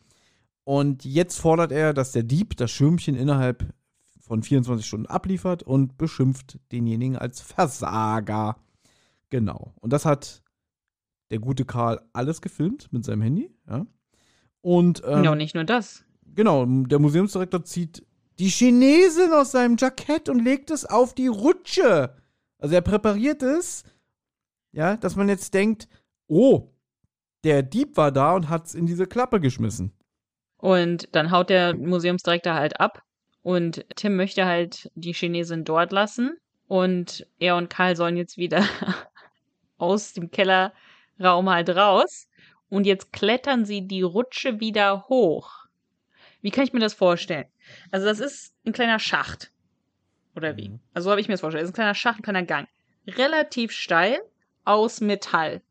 Kraxeln die da wieder hoch.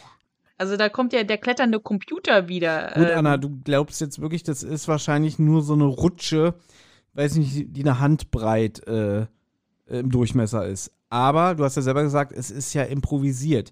Das heißt, die werden da jetzt nicht extra irgendwie so ein, ja, wie so ein kleines Postfach eingebaut haben, wo nur die Statue reinpasst, sondern das wird schon ein normales Kellerfenster sein. Also nehme ich mal auch stark an, die werden wirklich durch dieses Fenster reinpassen und die werden jetzt auch nicht extra so eine Rutsche anfertigen lassen, die wirklich nur, weiß ich nicht, 10 Zentimeter breit ist, sondern nehmen wahrscheinlich wirklich irgendwie, vielleicht sind es auch nur so ein paar Platten aneinander genagelt und irgendwie auf einem Holzstapel befestigt oder so.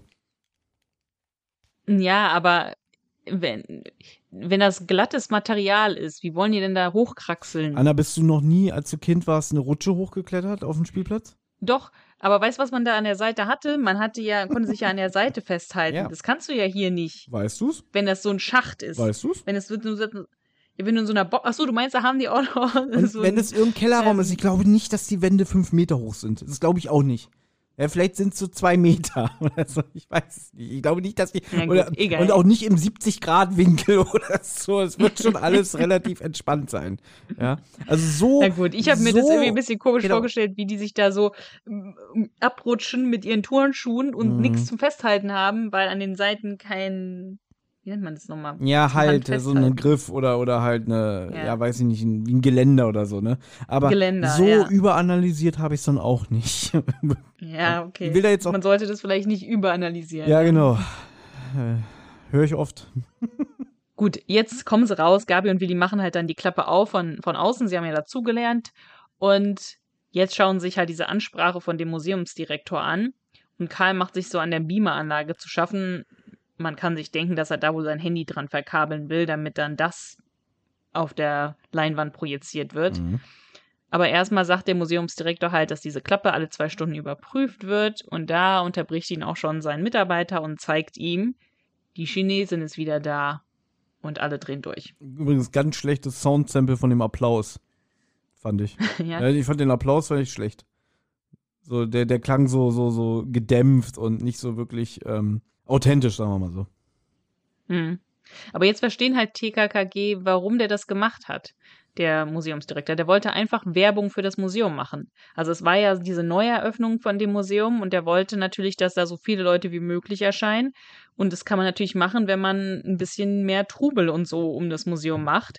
Dass man erst sagt, die Chinesin wurde geklaut und sie ist weg und wir, vielleicht gibt's keine Eröffnung und so weiter. Und dann zwei Tage später ist die Chinesin wieder da und dann wollen sie natürlich alle sehen. Genau, rennen ihm dann die Bude ein. Also es war einfach nur ein vorgetäuschter Raub, um, ja, zahlende Kundschaft anzulocken.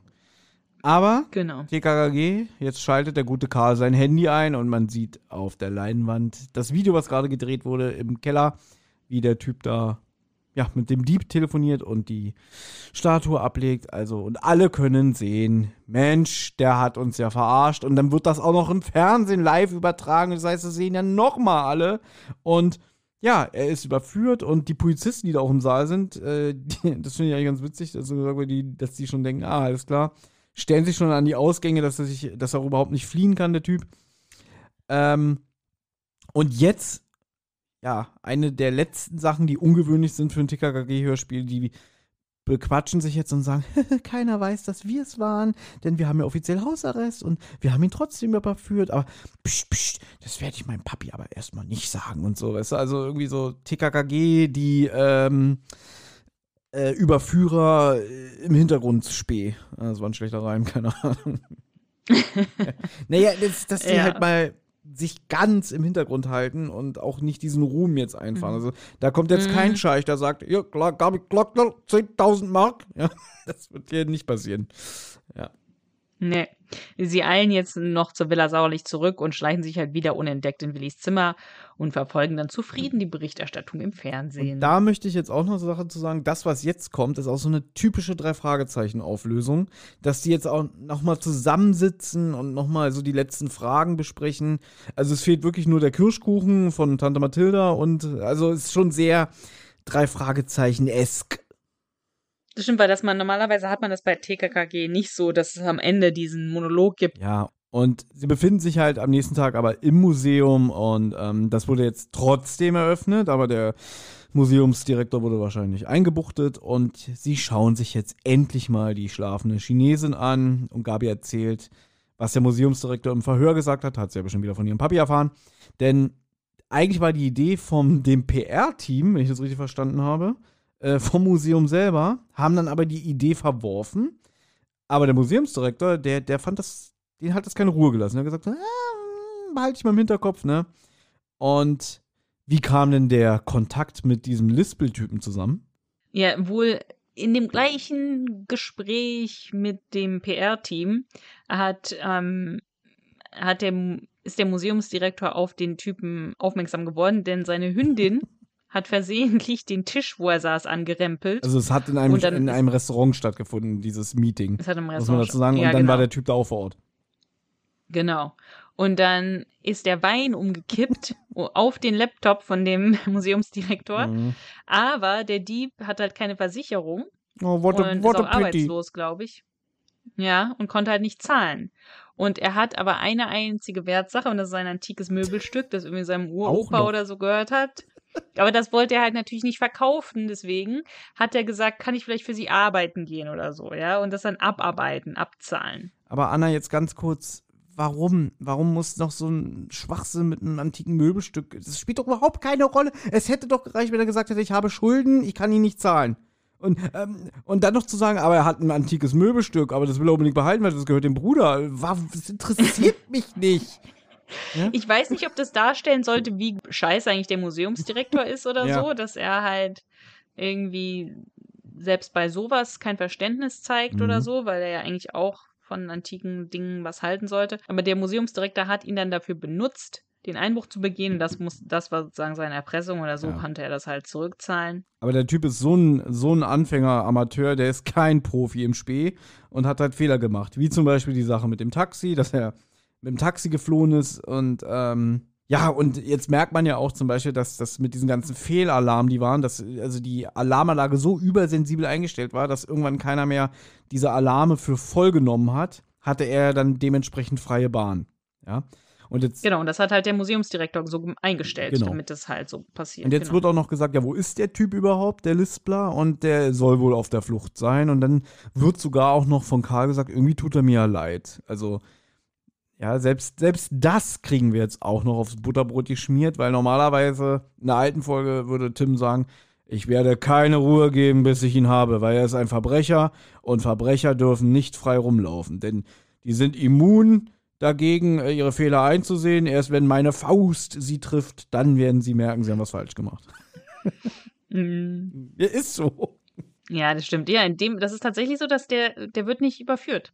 Mhm. Und das ist auch sehr selten. Oder ich weiß nicht, ob das nochmal irgendwann ist, wo, wo ein Verbrecher nicht überführt wird. Ja, vielleicht einfach, hat der, der Martin Hofstetter hier schon mal die Fährte gelegt für einen zweiten Teil. Und dann geht's, Mm. dann kommt erstens der Typ wieder, der Lispler, und zweitens geht's dann vielleicht um das wertvolle Möbelstück.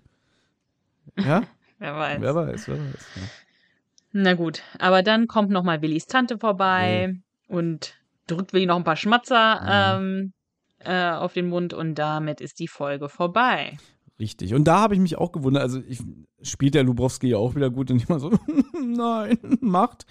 Aber dass da nicht TKK, T, nee, KKG, so, nee, TKG, so rum, ist ja egal, dass die anderen drei nicht schallend lachen. Das wäre eigentlich so ein richtig schöner Abschlusslacher-Moment. Aber stattdessen hören wir nur und den jammernden Klößchen. Aber das wäre jetzt wirklich Schenkelklopfer gewesen für die anderen, oder? Eigentlich schon, ja, Ja. das stimmt. Siehst du? So, bevor wir jetzt aber zum Fazit kommen, möchte ich noch was anderes mit dir teilen. Und zwar am 11. Mai 2003, in den frühen Morgenstunden, wurde in das Kunsthistorische Museum in Wien eingebrochen. Das Gebäude war wegen Renovierungsarbeiten eingerüstet. Dämmert es dir, was hier passieren se- sein könnte? Hm, wahrscheinlich beruht der Fall, den wir gerade gehört haben, auf wahren Begebenheiten. Ja, der Dieb ist nämlich am Gerüst hochgeklettert, hat die Scheibe eingeschlagen und ist eingedrungen. Der Bewegungsmelder ging an Mhm. und drei Sicherheitsbeamte nahmen den Alarm wahr, reagierten aber nicht, denn sie gingen von einem Fehlalarm aus, weil es in der Zeit sehr viele davon gab. Mhm. Das Saallicht und die Videoüberwachungsanlage wurden aber nicht aktiviert und der Diebstahl wurde erst am nächsten Morgen von einer Putzfrau entdeckt. War ja hier auch, ne? Genau, hier war es genauso. Und es war ja auch dunkel und so, kein Licht ist ja angegangen. Hier bei der schlafenden Chinesin auch. Es wurde keine schlafende Chinesin gestohlen. Aber Benvenuto Cellinis Saliera. Und das ist eine Skulptur, die kein Honigfässchen beinhaltet, aber ein vergoldenes Salz- und Pfefferfass. Okay. Und es ist auch 50 Millionen wert, genauso wie die schlafende Chinesin. Und diese Saliera gilt als die einzige erhaltene gebliebene Goldschmiedearbeit von Cellini. Ähm, sie ist ein Weg der Spätrenaissance und zeigt eine allegorische Darstellung des Planeten Erde. Neptun, der Gott des Meeres, zu seinen Füßen ein Schiff als Salzbehälter, von vier pferdeartigen artigen Wesen mit Rossleib und Fischschwänzen getragen. Mhm. Und auf der anderen Seite Tellus, die römische Göttin der Erde. Und an ihrer Seite befindet sich ein Tempelgebäude, das als Behälter für Pfeffer dient, sowie die Darstellungen von Landtieren und einem von Blüten und Früchten strotzenden Füllhorn. Wow. Kannst du mal googeln. Ja, oder du packst, nee, du packst es in die Shownotes und dann, Mach wenn die ich auch, Folge ja, online ist, drücke ich einfach auf den Link. Ja. Dann gucke ich mir das an. Und zu dem Zeitpunkt hat die amerikanische äh, Kriminalpolizei, das FBI, hat dieses Werk auf Platz 5 der wertvollsten gestohlenen Kunstgegenstände gesetzt. So, es geht jetzt noch weiter, ja. Um die Saliera wieder zu erlangen, wurde unter anderem eine Kunstklappe errichtet. Okay. Ohne Erfolg. So, und der Dieb hat dann irgendwie Erpresserbrief verschickt. Erst wollte er, glaube ich, 5 Millionen, dann am Ende 10 Millionen. Halt auch wie der Dieb hier. Mhm. Und hat irgendwie gesagt, wenn ich das nicht kriege, dann schmelze ich die Saliera ein und filme das und stell's ins Internet. Aber irgendwie hat er es nie gemacht. So. Und dann, im Januar 2006, das ist drei Jahre nach dem Diebstahl, hat die Polizei einen Brief bekommen angeblich, oder ich weiß nicht genau, wie das unterschiedliche ähm, Beschreibungen davon, aber die Polizei hat den Besitz eines Teil des Kunstwerkes erlangt, und zwar einen abnehmbaren Dreizack. Den hält einer von den Göttern. Mhm. Na, Nep Neptun wahrscheinlich, ja. Neptun ist der König der, des Meeres, also. Genau, ja. So, das ist halt wie das Schirmchen Mhm. von der Chinesin. Ja. Ja. Und jetzt, aber es ist natürlich ein bisschen anders. Dann hat der, hat der Dieb sich so ein bisschen, hat ein bisschen unbedacht gearbeitet und zwar hat er irgendwie eine SMS wieder an die Versicherungsfirma geschickt und gesagt, er möchte wieder diese 10 Millionen haben und sonst schmelzt er diese Saliera ein und so. Aber er hat sich da halt irgendwie verraten, weil er, man konnte es zurückverfolgen, von welcher SIM-Karte oder so das geschickt wurde. Und dann konnte man per Video sehen, wo er das gekauft hat. Und dann hat man halt die Bilder von ihm gehabt und hat man, konnte man die verteilen und hat ein Bekannter von, von ihm ihn wohl verpfiffen. Und er hat sich dann auch irgendwie gestellt, aber hat erst irgendwie gesagt, ich habe irgendwie nicht wirklich was damit zu tun. Bla bla. Irgendwann hat er gesagt, ja, ich war's. Und hat sie dann auch zu der Saliera geführt. Und die hatte er nämlich in einem, in einem Waldstück in der Kiste vergraben. Okay. So. Der Täter war Robert M., ein 47 Jahre alter Vater von zwei Kindern. Und er war Inhaber einer Alarmanlagenfirma in Wien. Und er hat halt gesagt, er hat irgendwelche Schwachstellen in diesem Alarmsystem entdeckt und hat dann wohl so leicht alkoholisiert diese Tat wohl begangen. Also er war auch wohl nicht ganz nüchtern oder so. Also es war wohl nicht so schwer. Und ähm, er war halt auch kein professioneller Dieb. Der hat erst das, diese Saliere unter seinem Bett aufbewahrt und dann irgendwann dann ähm, halt in, in den Wald gebracht. Wurde irgendwie zu fünf Jahren Haft verurteilt, aber wurde dann nach zwei Jahren und neun Monaten vorzeitig entlassen wegen guter Führung. Und ich habe so ein YouTube-Video gesehen von, glaube ich, entweder einem Journalisten oder ich glaube einem Journalisten, der wurde da interviewt. Und dieser, dieser Dieb hat wohl sehr viele Liebesbriefe sofort bekommen, als er in den Knast gekommen ist. Warum sah der so Ähm, gut aus? ja, weil er wohl ein junger, gut aussehender Typ war und halt auch so dieses Gentleman-Gauner, ne, Mhm. Gentleman-Dieb-Image irgendwie dann dadurch bekommen hat oder so. Und bei seiner Entlassung hat dieser Journalist gesagt, hat er gesund, sportlich und vital gewirkt ähm, Wow. und wollte sich dann nur noch auf seine äh, Familie äh, konzentrieren. Frage. Ja. Wo hast du das alles gefunden? Weil du meintest irgendwie zu mir, äh, es gibt was äh, sehr Interessantes zu dieser Folge zu sagen. Würde ich wahrscheinlich auch selber rausfinden, wenn ich es google. Jetzt habe ich TKG schlafende Chinesen gegoogelt, habe aber nichts gefunden, habe dann aber auch nicht weiter recherchiert. Deswegen, woher weißt du das alles? Ich weiß, das muss ich, muss ich zugeben, das weiß ich von der TKKG-Site. Ah, okay. Also Hä? da hat jemand gesagt, dass es, dass es wohl ihn daran erinnert an diesen Fall und dann habe ich halt den Fall gegoogelt. Ja gut, also ich muss sagen, weil, weil, weil du sagst, äh, dass der oder diejenige gemeint hat, das erinnert mich daran, das ist ja fast eins zu eins. Also das ist ja, Ja, ja, ja. das ist ja sehr, sehr Ja. äh, inspiriert davon. Ist ja auch nicht schlimm. Ich finde es ja gut, dass so ein realer Fall mal ähm, ja bei TKG, ähm, äh, wie sagt man, verarbeitet wird, weißt du? Ja. Ja. Ja, von Gottvater wurde das geschrieben. Und er sagt halt, eigentlich kommt diese Folge jedoch gut zehn Jahre zu spät, Mhm. weil die Anspielungen auf den Diebstahl der Saliera in Wien sind unverkennbar und das war 2013. Ah, 2003. Äh, Entschuldigung, 2003. Ja, aber 2003 hatte ja noch der Wolf das Zepter in der Hand und da wäre so eine Folge Mm. so nicht entstanden, muss man ja auch dazu sagen. Ja, ich Ja. sehe es gerade, in den Kommentaren steht es, die Parallelen sind extrem. Ja, will ich auch mal sagen. Ah, jetzt kann ich auch mal, jetzt sehe ich mal, wie man das, wie man das äh, schreibt. Saliera. Na gut, dann kann ich mir das dann nachher mal durchlesen. Nee, sehr interessant. Sehr interessant. Was ich ein bisschen schade finde, weißt du, ich wollte ja eigentlich gerne mal, dass wir so, ein, so eine Folge machen zusammen mit einem True Crime Podcast. Ja, Mhm. zum Beispiel hier mit ähm, von. Philipp von Verbrechen von nebenan. Und bei dieser Folge hätte es eigentlich so gut gepasst, ne, weil er hätte so diesen True Crime Part machen können und wir hätten dann so das Pendant zu dem TKKG-Fall machen können. Mhm. Aber leider ist es jetzt so, aber ich finde es trotzdem eigentlich ganz cool, dass es halt, ja, dass man wirklich so einen richtig echten Fall als Inspiration Mhm. hatte. Gut, jetzt hast du sehr viel erzählt. Ja. Dann könnte ich ja jetzt mal ähm, das Fazit übernehmen, ja. Gut, also. Vielleicht erinnerst du dich, dass das äh, in unserer letzten Folge hast du, glaube ich, gesagt, ja, Thomas will mal schon Wochen vorher wissen, welche Folge wir als nächstes besprechen, damit er sich vorher, damit er sich vorbereiten kann, zumindest geistig, und erst am Tag der Aufnahme hört er sich das an. War in diesem Ja. Fall auch so gewesen, weil ich muss sagen, ich habe schon vor ein paar Tagen auf dem Weg zur Arbeit mal morgens reingehört und bin so ungefähr bis zur Hälfte gekommen und habe dann irgendwann so gemerkt, so, oh Gott, ist das langweilig. ich fand es wirklich extrem langweilig, ja. So, und ich habe mich auch heute, Okay. mir ging es auch heute körperlich und seelisch nicht so gut, muss ich dazu, muss ich zugeben, mir geht es jetzt viel besser. Also, ja.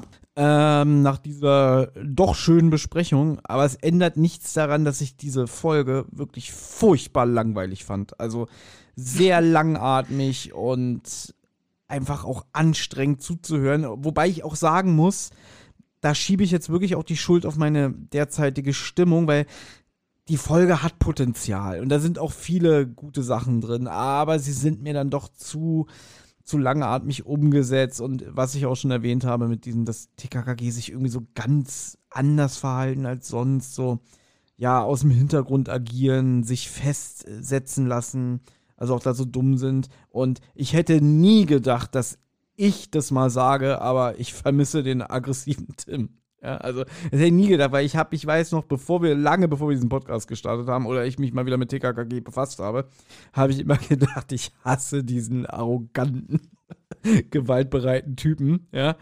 Ähm, da hat sich aber viel bei mir getan, ne. nicht zuletzt äh, auch wegen diesen tollen Interviews, die wir äh, auch mit Sascha Dreger hatten und so, ähm, dass ich wirklich jetzt sagen kann, oh Gott, wenigstens einmal eine Faust, die irgendwie äh, äh, einem Gangster ins Gesicht prallt oder so, oder irgendwie eine kleine Verfolgungsjagd. Also der ist ja wirklich extrem runtergefahren in diesen Folgen. Ja, also Mhm. da, da kann ich auch wirklich Leute verstehen, die sagen, ähm, das ist nicht mehr mein TKKG. Aber das Fass will ich jetzt gar nicht wieder aufmachen. Ich fand diese Folge halt wirklich nicht unterhaltsam. Ja.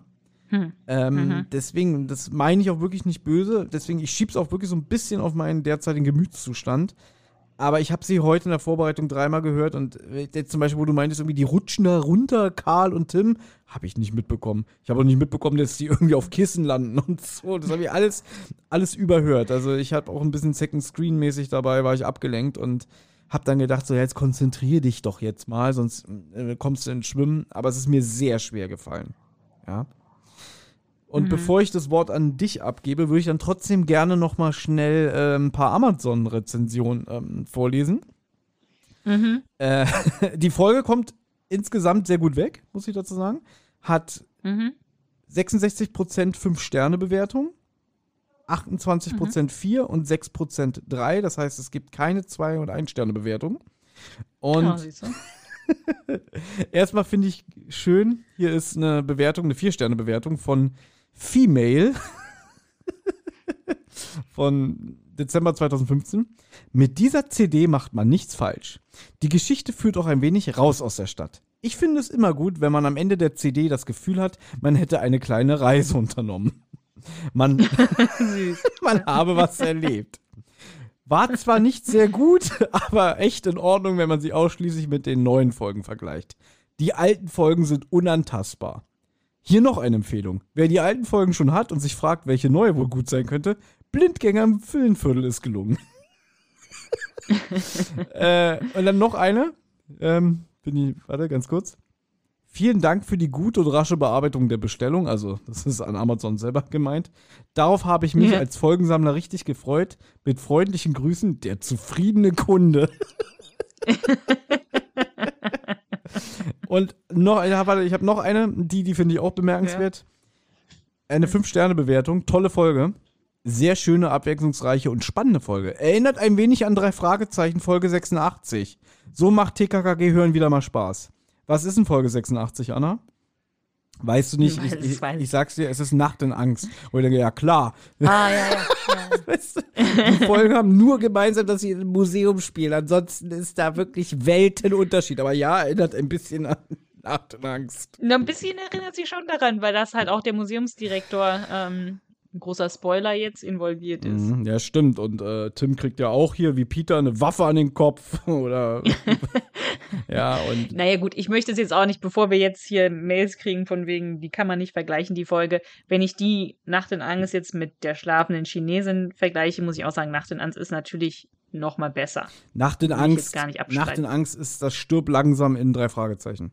Gut, aber das wollte ich ja auch nicht machen. Ich fand, ich fand ja die süß hier, die Bewertung, das nach Motto, dass, Ja, dass ja. sich jemand da an Nacht in Angst erinnert fühlt. Und das ist natürlich dann äh, Auslegungssache und, und persönlich, äh, wie jemand das damit verbindet. Ja, es spielt Museum, Museen eine Rolle, dabei wollen wir es auch belassen. Und jetzt gebe ich das Wort an dich ab. Ähm, ja, aber für mich, ich fange erstmal an mit den Sachen, die ich gut fand. Und zwar, ich finde es ist eine interessante Story. Also ich finde es überhaupt nicht langweilig. Ich finde es irgendwie spannend, das ist, die ist weg. Es sind viele verschiedene Verdächtige, was mir halt auch gut gefällt.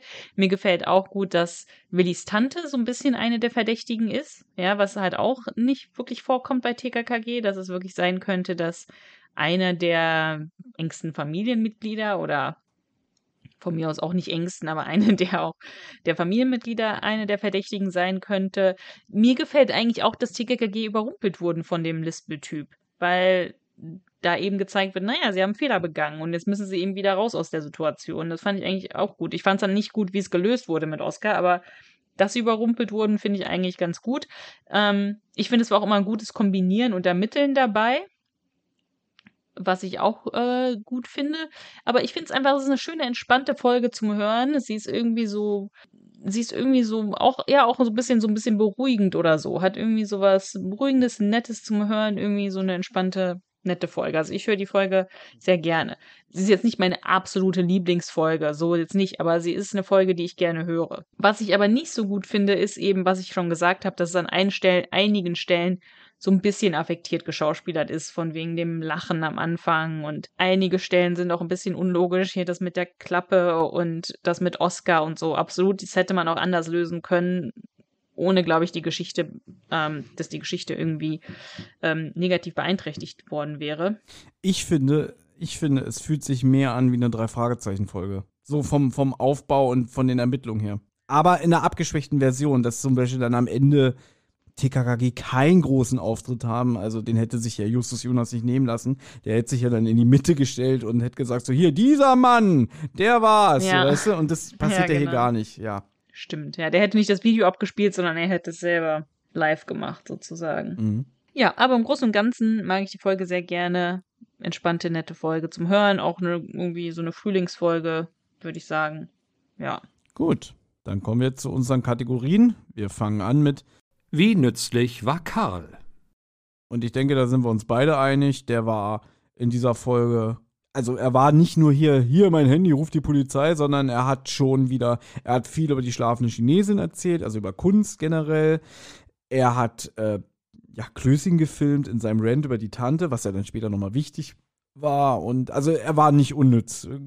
Kürzen wir es mal ab. Er hat sich bei, er hat was zu beigetragen. Er ist ja dann auch mit Tim runter in den Keller und hat den Museumsdirektor belauscht und auch da gefilmt. Ja, also er war in dieser Folge schon ein ja, aktives Mitglied und hat ordentlich zu beigetragen. Ja, genau die drei Punkte, die du gesagt hast, habe ich mir auch notiert. Also. Okay. Sehr nützlich.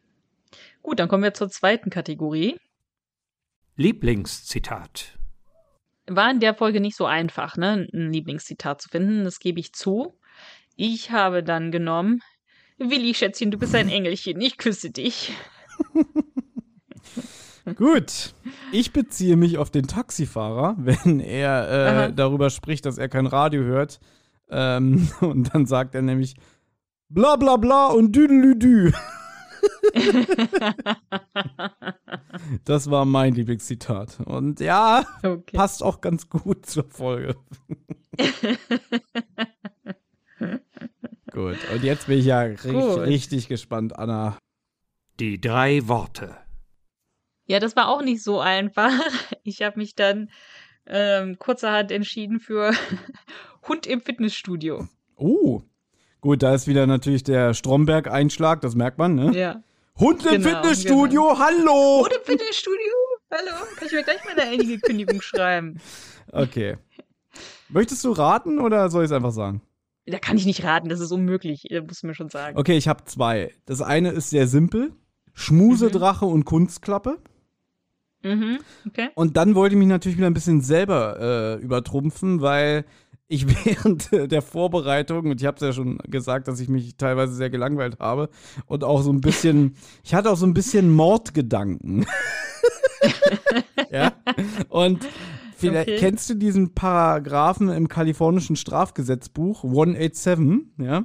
Nee, kenne ich nicht. Also äh, der 187. Paragraph im kalifornischen Strafgesetzbuch ist ein Synonym für Mord, ja.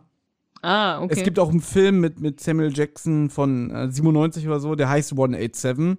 Und ähm, weil, da geht es halt darum, äh, Samuel Jackson spielt einen Lehrer an, an einer Schule und dass so, so, ja, Straßengangs und Jugendliche dieses 187 dann benutzen, um einen Mord oder so anzukündigen. Also der Film mhm. fängt damit an, dass Samuel Jackson irgendwie jemanden, einem Schüler die Versetzung verwehrt.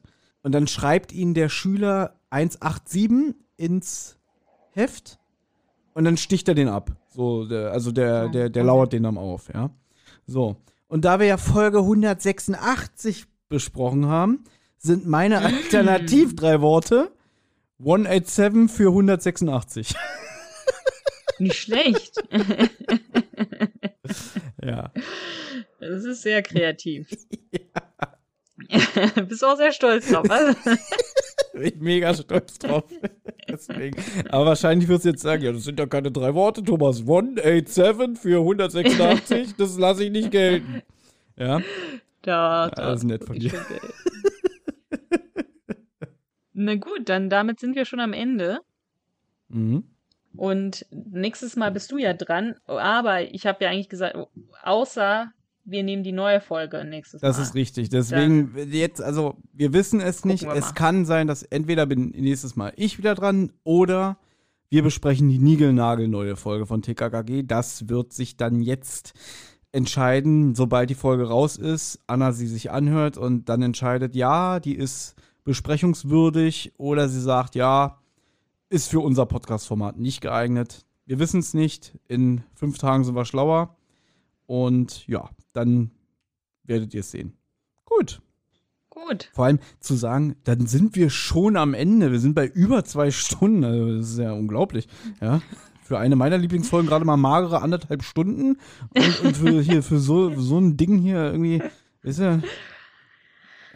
Ja, aber war doch kurzweilig, oder nicht? ja, ich gehe jetzt Pferde-Apple aufsammeln. Also. Tschüss. Hey, Amigos, hier ist nochmal Tim.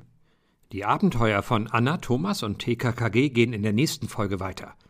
Wer bis dahin Feedback, Fragen oder auch einfach nur loblos werden möchte, kann das gern tun.